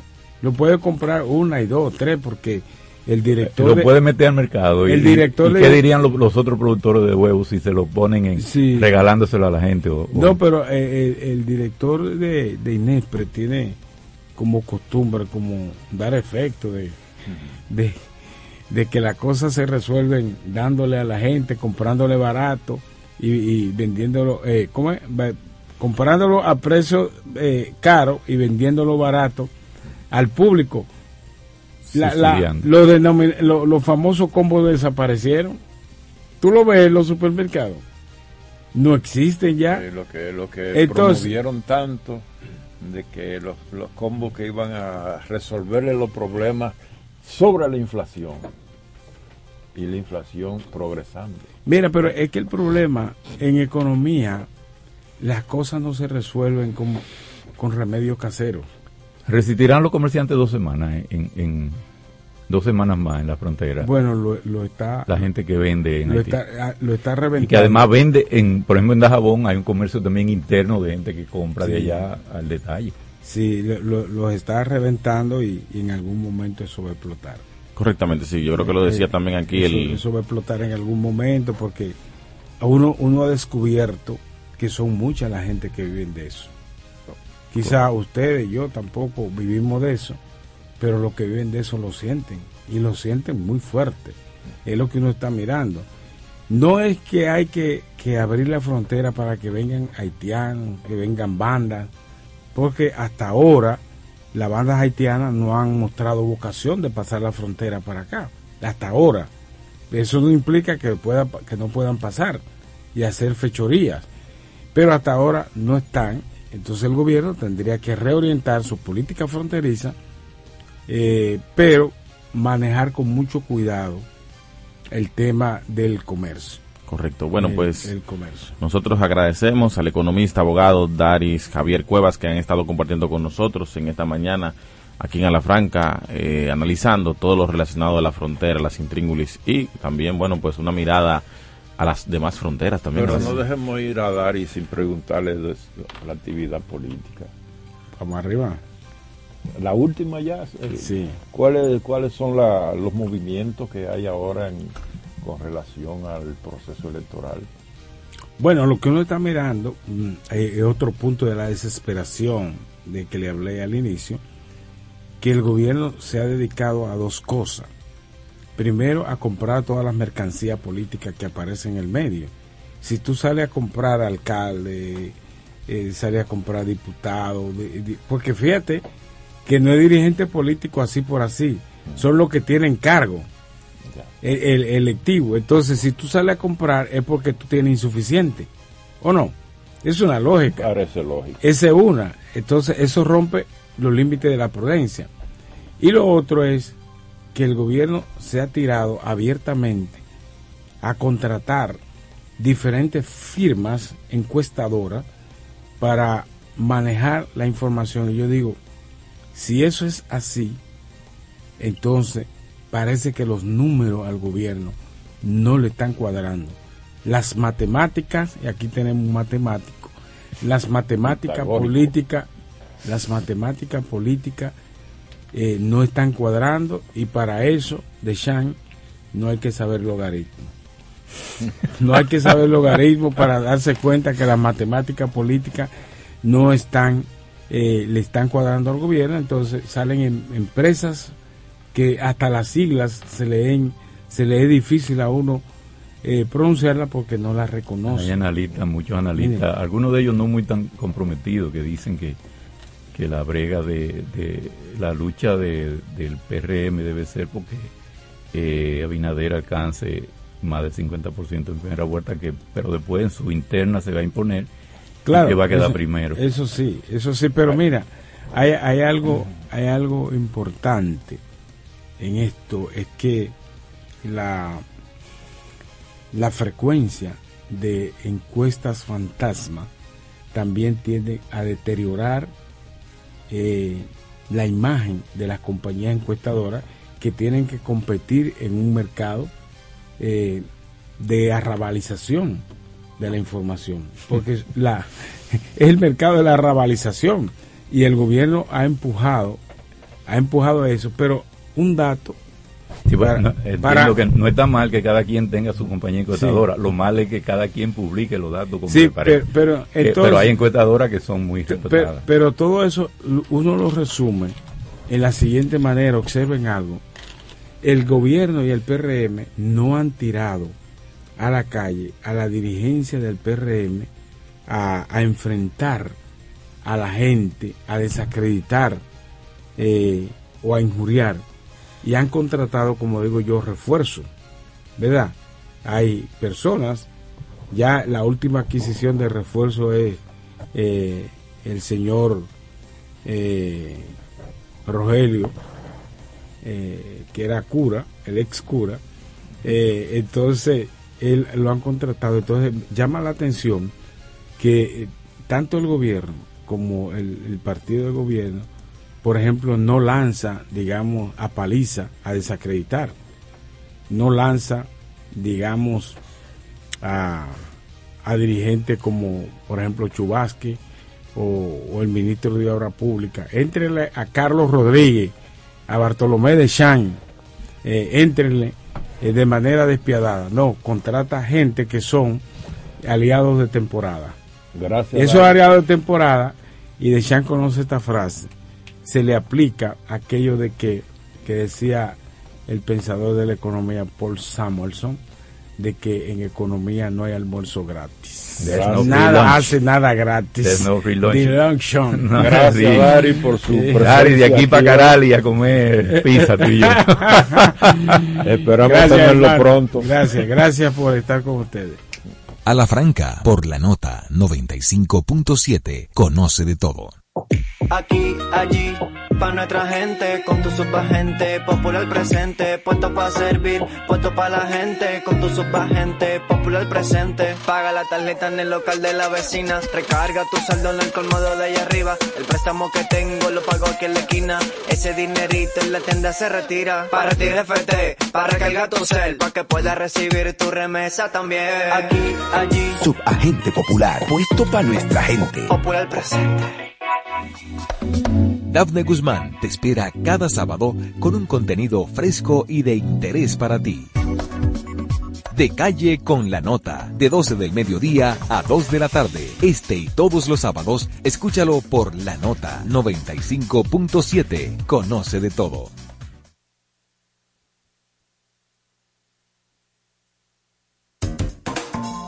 Interactúa con nosotros a través de nuestras redes sociales en arroba a la franca radio.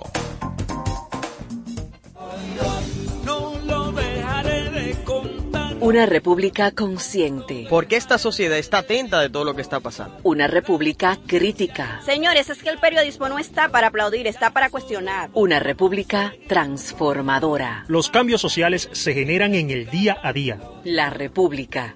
Radio para ciudadanía consciente, crítica y transformadora. De lunes a viernes de 4 a 5 de la tarde por la nota 95.7. Con tu fuerza, con la mía.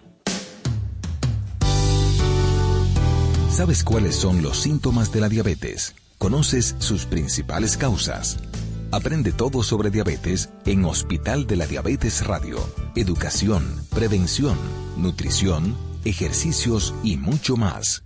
Hospital de la Diabetes Radio, todos los sábados a las 2 de la tarde por la nota 95.7.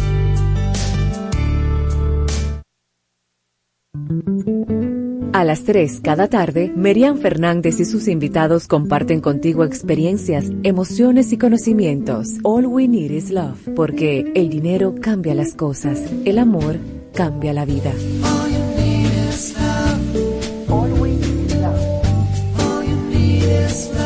De lunes a viernes de 3 a 4 de la tarde. All We Need Is Love. Porque el amor sigue siendo la oferta más irresistible. Por la nota 95.7. Conoce de todo.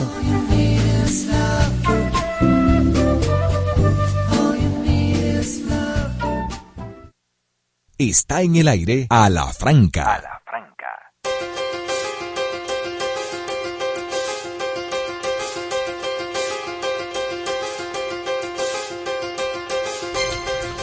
A la franca. Nueve cuarenta y cinco minutos, señores, y nosotros es un placer también recibir al historiador y diplomático amigo de este programa por demás, Reinaldo Espinal, a propósito de lo que decíamos al principio del programa, del aniversario, el próximo 25 de septiembre, eh, del derrocamiento, el golpe de Estado al gobierno democrático de Juan Bosch.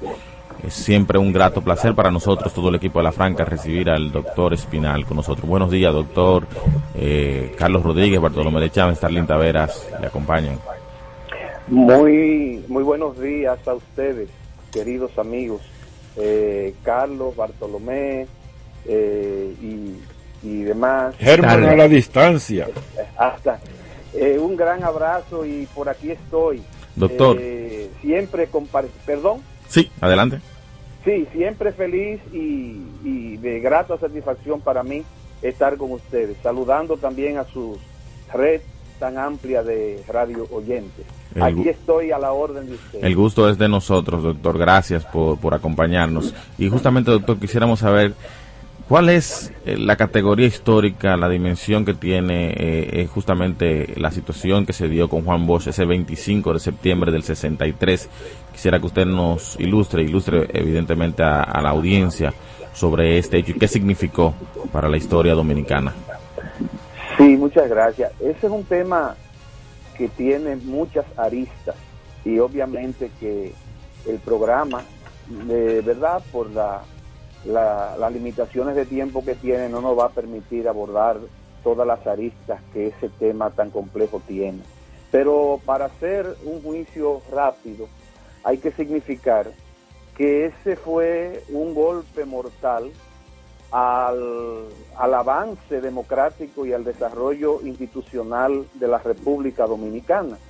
Porque recordemos que las elecciones del 20 de diciembre de 1962, en la que obtiene el triunfo el profesor Juan Bosch, de, después de una larga permanencia en el exilio, precisamente por enfrentarse a la dictadura trujillista, eh, esas elecciones fueron y despertaron una esperanza eh, en que el país, después de 31 años de dictadura, se iba a encauzar por senderos previsibles de democratización.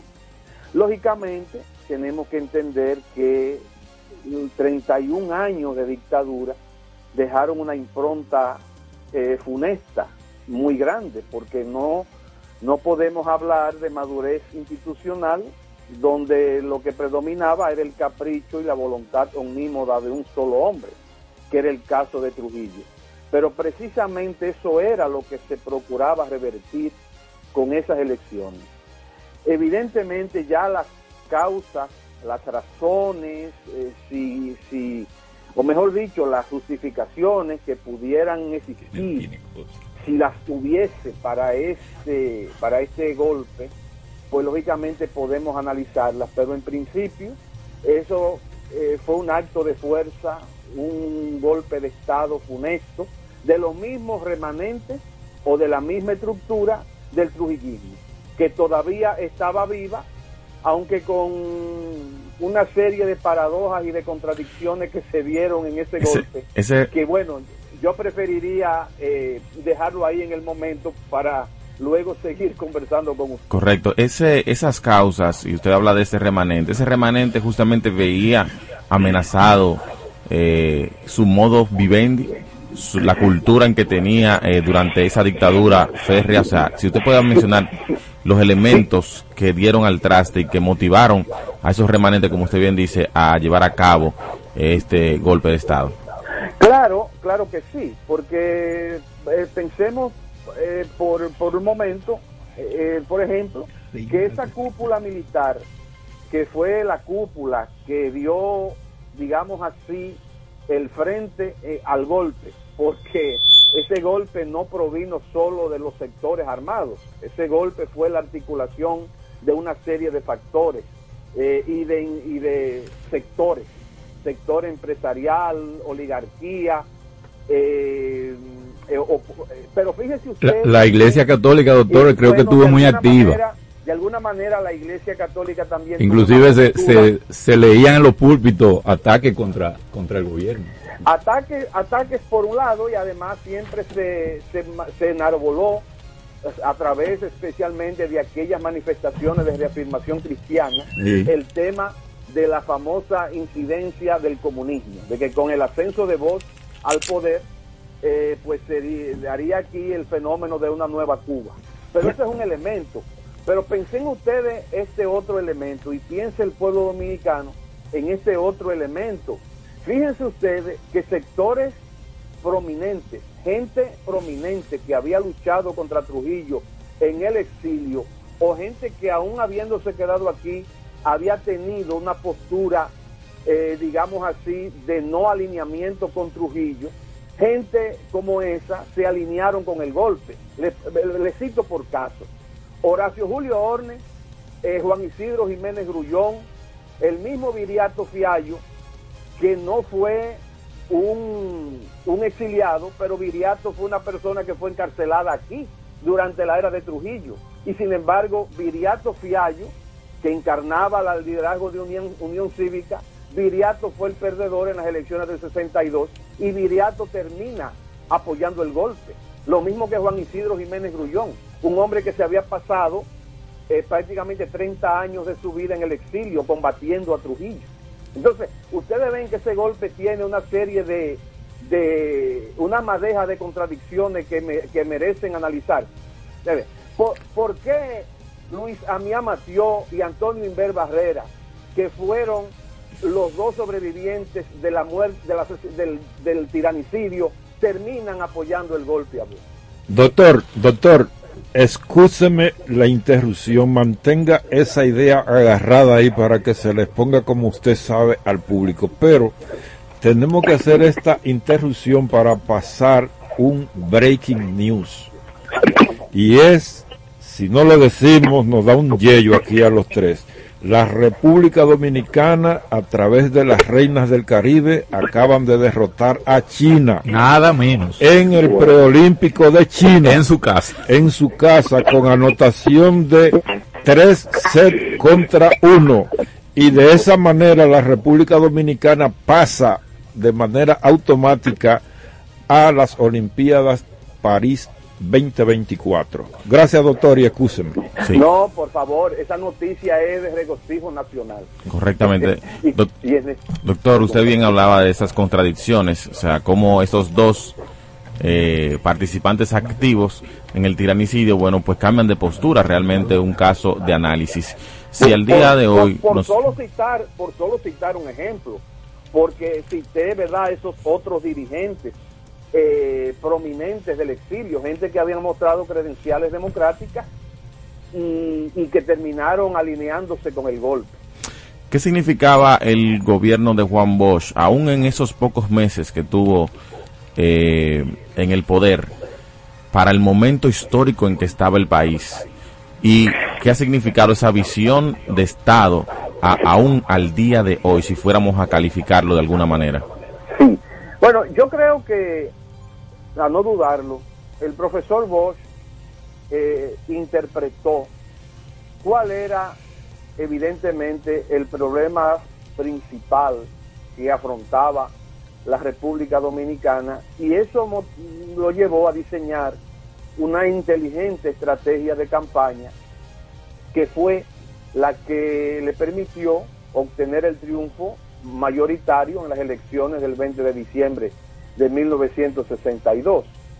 Esa idea fundamental era que el principal desafío que tenía por delante el pueblo dominicano, aunque pareciera contradictorio, no era, no era eh, evidentemente iniciar una cacería contra eh, los trujillistas, eh, porque ese era un tema que en caso de haberse emprendido, pues tenía que llevar bastante tiempo, que el objetivo primordial era eh, crear condiciones para mayores niveles de justicia social, porque el pueblo dominicano había vivido 31 años de poder omnímodo con una eh, estructura de Estado y de poder unipersonal donde no había realmente espacio ni posibilidad para eh, reducir la pobreza, para enfrentar los grandes, eh, grandes desequilibrios y desigualdades sociales que tenía el pueblo. Y vos entendías que esa era la principal eh, problemática que había que enfrentar. Por eso, inteligentemente, su, su, su campaña estuvo orientada no a enfrentar a los eh, trujillistas, sino a anunciar, a llamar al pueblo a, unirse para luchar por eh, eh, un mayor nivel de justicia social. Ese discurso ah. caló y habló el discurso, habló en el lenguaje sencillo, que la gente entendía, que habló de los carros pescuezos largos, que habló de los, de los hijos de Machepa, es decir, entendió eh, a cabalidad y se entendió perfectamente con el pueblo. Ah, hay algo, doctor, ah, que se comenta mucho, que esa, esa conspiración era, era una crónica de, una, de un golpe anunciado y que el gobierno, el presidente Bosch, desmovilizó prácticamente a su base de apoyo, que era el PRD.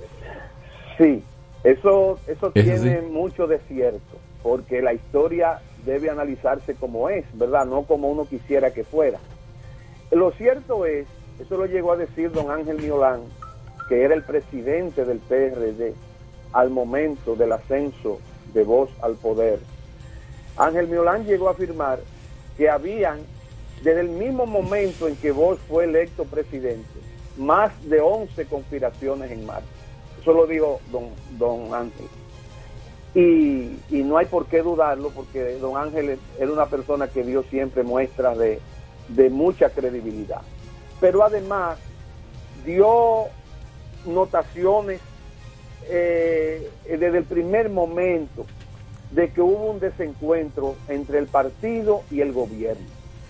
Eso ya se puso de manifiesto desde el momento en que vos al momento de ser electo, se va a, gestionar, por supuesto, apoyo eh, para el gobierno entrante. Eh, se va a Estados Unidos, se va a Europa, se entrevista con Kennedy, se entrevista con los líderes europeos, pero fue una ausencia de dos meses prácticamente. Y en esos dos meses eh, hubo que mandar emisarios a, Salvador Pitaluga Nivar, hubo que mandar a, a, Washington de Peña para entrevistarse con vos, porque no había siquiera acuerdo en la forma como se iba a hacer la ceremonia de transición. Por ejemplo, incluso hubo un desacuerdo en torno a dónde se iba a recibir al presidente cuando llegara de, Europa, al presidente electo, porque eh, vos decía que lo recibieran en Gualey y le decía a don Ángel Miolán, presidente, no se le puede recibir en Gualey porque eh, su vida no estaría garantizada con los remanentes del trujillismo que quieren su cabeza. Y eso motivó, fíjese usted, que cuando vos regresa de Europa, llega a Punta Caucedo y de Punta Caucedo se le traslada en helicóptero hasta la feria ganadera. Pero obviamente lo que había era un entusiasmo, las calles hervían de entusiasmo hervían de fervor. Sin embargo, cuando el 25 de septiembre se produjo el golpe, hay que reconocer que el pueblo no se tiró a las calles. Es decir, que hay que analizar bien esa relación tan difícil y tan compleja entre partido y gobierno, que obviamente también fue un factor que eh, tuvo incidencia. No fue ni mucho menos la única causa, como tuvo incidencia también el hecho de que, como sabemos, esas Fuerzas Armadas eran las mismas Fuerzas Armadas del trujillismo. Cuando don Rómulo Betancourt viene aquí a la toma de posesión de el presidente Bosch, su amigo, le aconseja, Bosch, eh, eh, Juan, así era que le decía, aprovecha que estamos aquí los líderes eh, democráticos, que estamos aquí, digamos, una alta representación del liderazgo latinoamericano y de otras partes del mundo, y, destituye a esos jefes de, de los cuerpos armados, porque esas gentes no son leales a ti, esa gente son leales al régimen caído eh, o al régimen anterior. Vos no obtemperó a ese llamamiento, a esa, a ese, a ese, a esa recomendación de, de Rómulo Betancourt, aunque luego él reveló, justo es decirlo, que cuando él se entrevistó con el presidente Kennedy durante su entrevista, Kennedy le pidió, eso fue algo que reveló el profesor Bo después, Kennedy, Kennedy le pidió que mantuviera en el mando a esos jerarcas militares. Bueno. Porque esa era la garantía que ellos tenían de que no iba a haber un descontrol y un desbordamiento. Quiera leer en ese entonces que no iba a derivar hacia un régimen comunista. Pero miren, hay tantas aristas en ese tema Correctamente. que, el tiempo no nos va Así mismo es. Eh, para, para analizar. Pero le, le agradecemos, doctor, porque aún en esos breves minutos eh, hemos podido analizar eh, parte importante de esas aristas, por lo menos a grosso modo, de todo lo que fue el golpe de Estado a Juan Bosch el 25 de septiembre del 63, el próximo lunes 60 aniversario de este hecho histórico. Gracias, doctor, por estar siempre con nosotros aquí en La Franca y compartir esas informaciones de interés. No, por favor, el placer es mío y saben que estoy siempre a disposición. Un abrazo para ustedes y para todos sus radio oyentes. Bueno, de esta manera nosotros concluimos la edición de hoy de A la Franca. Carlos Rodríguez, Bartolomé de Champs, Germán Marte, la autora Talia Flores Kennedy, bueno, y todo el equipo. Le decimos hasta el próximo sábado. Darle saber a quién le habló.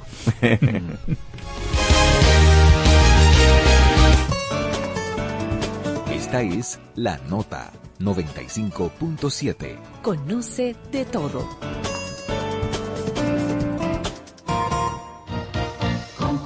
Banreservas presenta Escarbando en la Historia con Cuquín Victoria. Jamaica fue el nombre que le dieron los ingleses a esa isla, cuyo nombre significa isla de agua y madera, que era como lo llamaban los aborígenes que vivían ahí. Felipe y Gaby dan fe del crecimiento de la construcción gracias a Banreservas. Lo mismo dicen Manolo, Conchita y toda la brigada por el apoyo que recibe la pelota. Muchos también son testigos del apoyo al arte y la cultura, y ni hablar de los que se benefician del programa de pignoración de arroz, como don Héctor y su gente. Que les cuente Jessica, que realizó su sueño ecoturístico con la ayuda de Expo Fomenta Pymes Banreservas. Los sectores construcción, pymes, deporte, arte, cultura, turismo y agricultura saben que detrás de uno que avanza hay muchos más echando hacia adelante. Ban Reservas, el banco de todos los dominicanos. Llega a Santo Domingo el espectáculo infantil que todos los niños estaban esperando. El fenómeno global infantil, Masha y el oso, en su gira internacional, llegan con un nuevo espectáculo. Masha y el oso rescate en el circo Show en Vivo. Masha, oso y todos sus amigos del bosque se embarcan en esta nueva aventura que no te puedes perder. Del 7 al 8 de octubre en el Teatro Nacional. Boletas a la venta a través de passline.do. Boletería del Teatro Nacional y en www.bigstar.com.do. Un evento Big Star. La Nota 95.7. Mi cuenta de ahorros, mi pasta dental, mi guitarra Fender y mi celular, mi libro de sushi comprado en Perú, mi bata de baño y mi champú, oh mi bici, mi moto, mis discos de rock mi piano de cola, mi televisor, mi crema humectante, mis gafas de sol, mi silla y mi estante, todo lo que tengo es tuyo, tuyo, tuyo, tú la única en mi vida, tuyo, tuyo, tuyo, la razón de mis anhelos.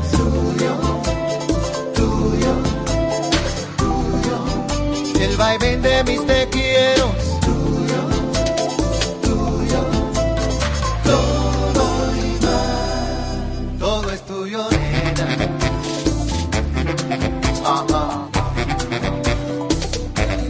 Todo es tuyo, nena. Mi vida, mi cielo, la que interpreta el fondo de mis sueños. Mi casita y mi conuco, mis flores de primavera. El rinconcito de la luna, todo es tuyo, bella. Y cada vez que yo te veo caminar, mi corazón retozón hace pum, kitty pum, kitty pum.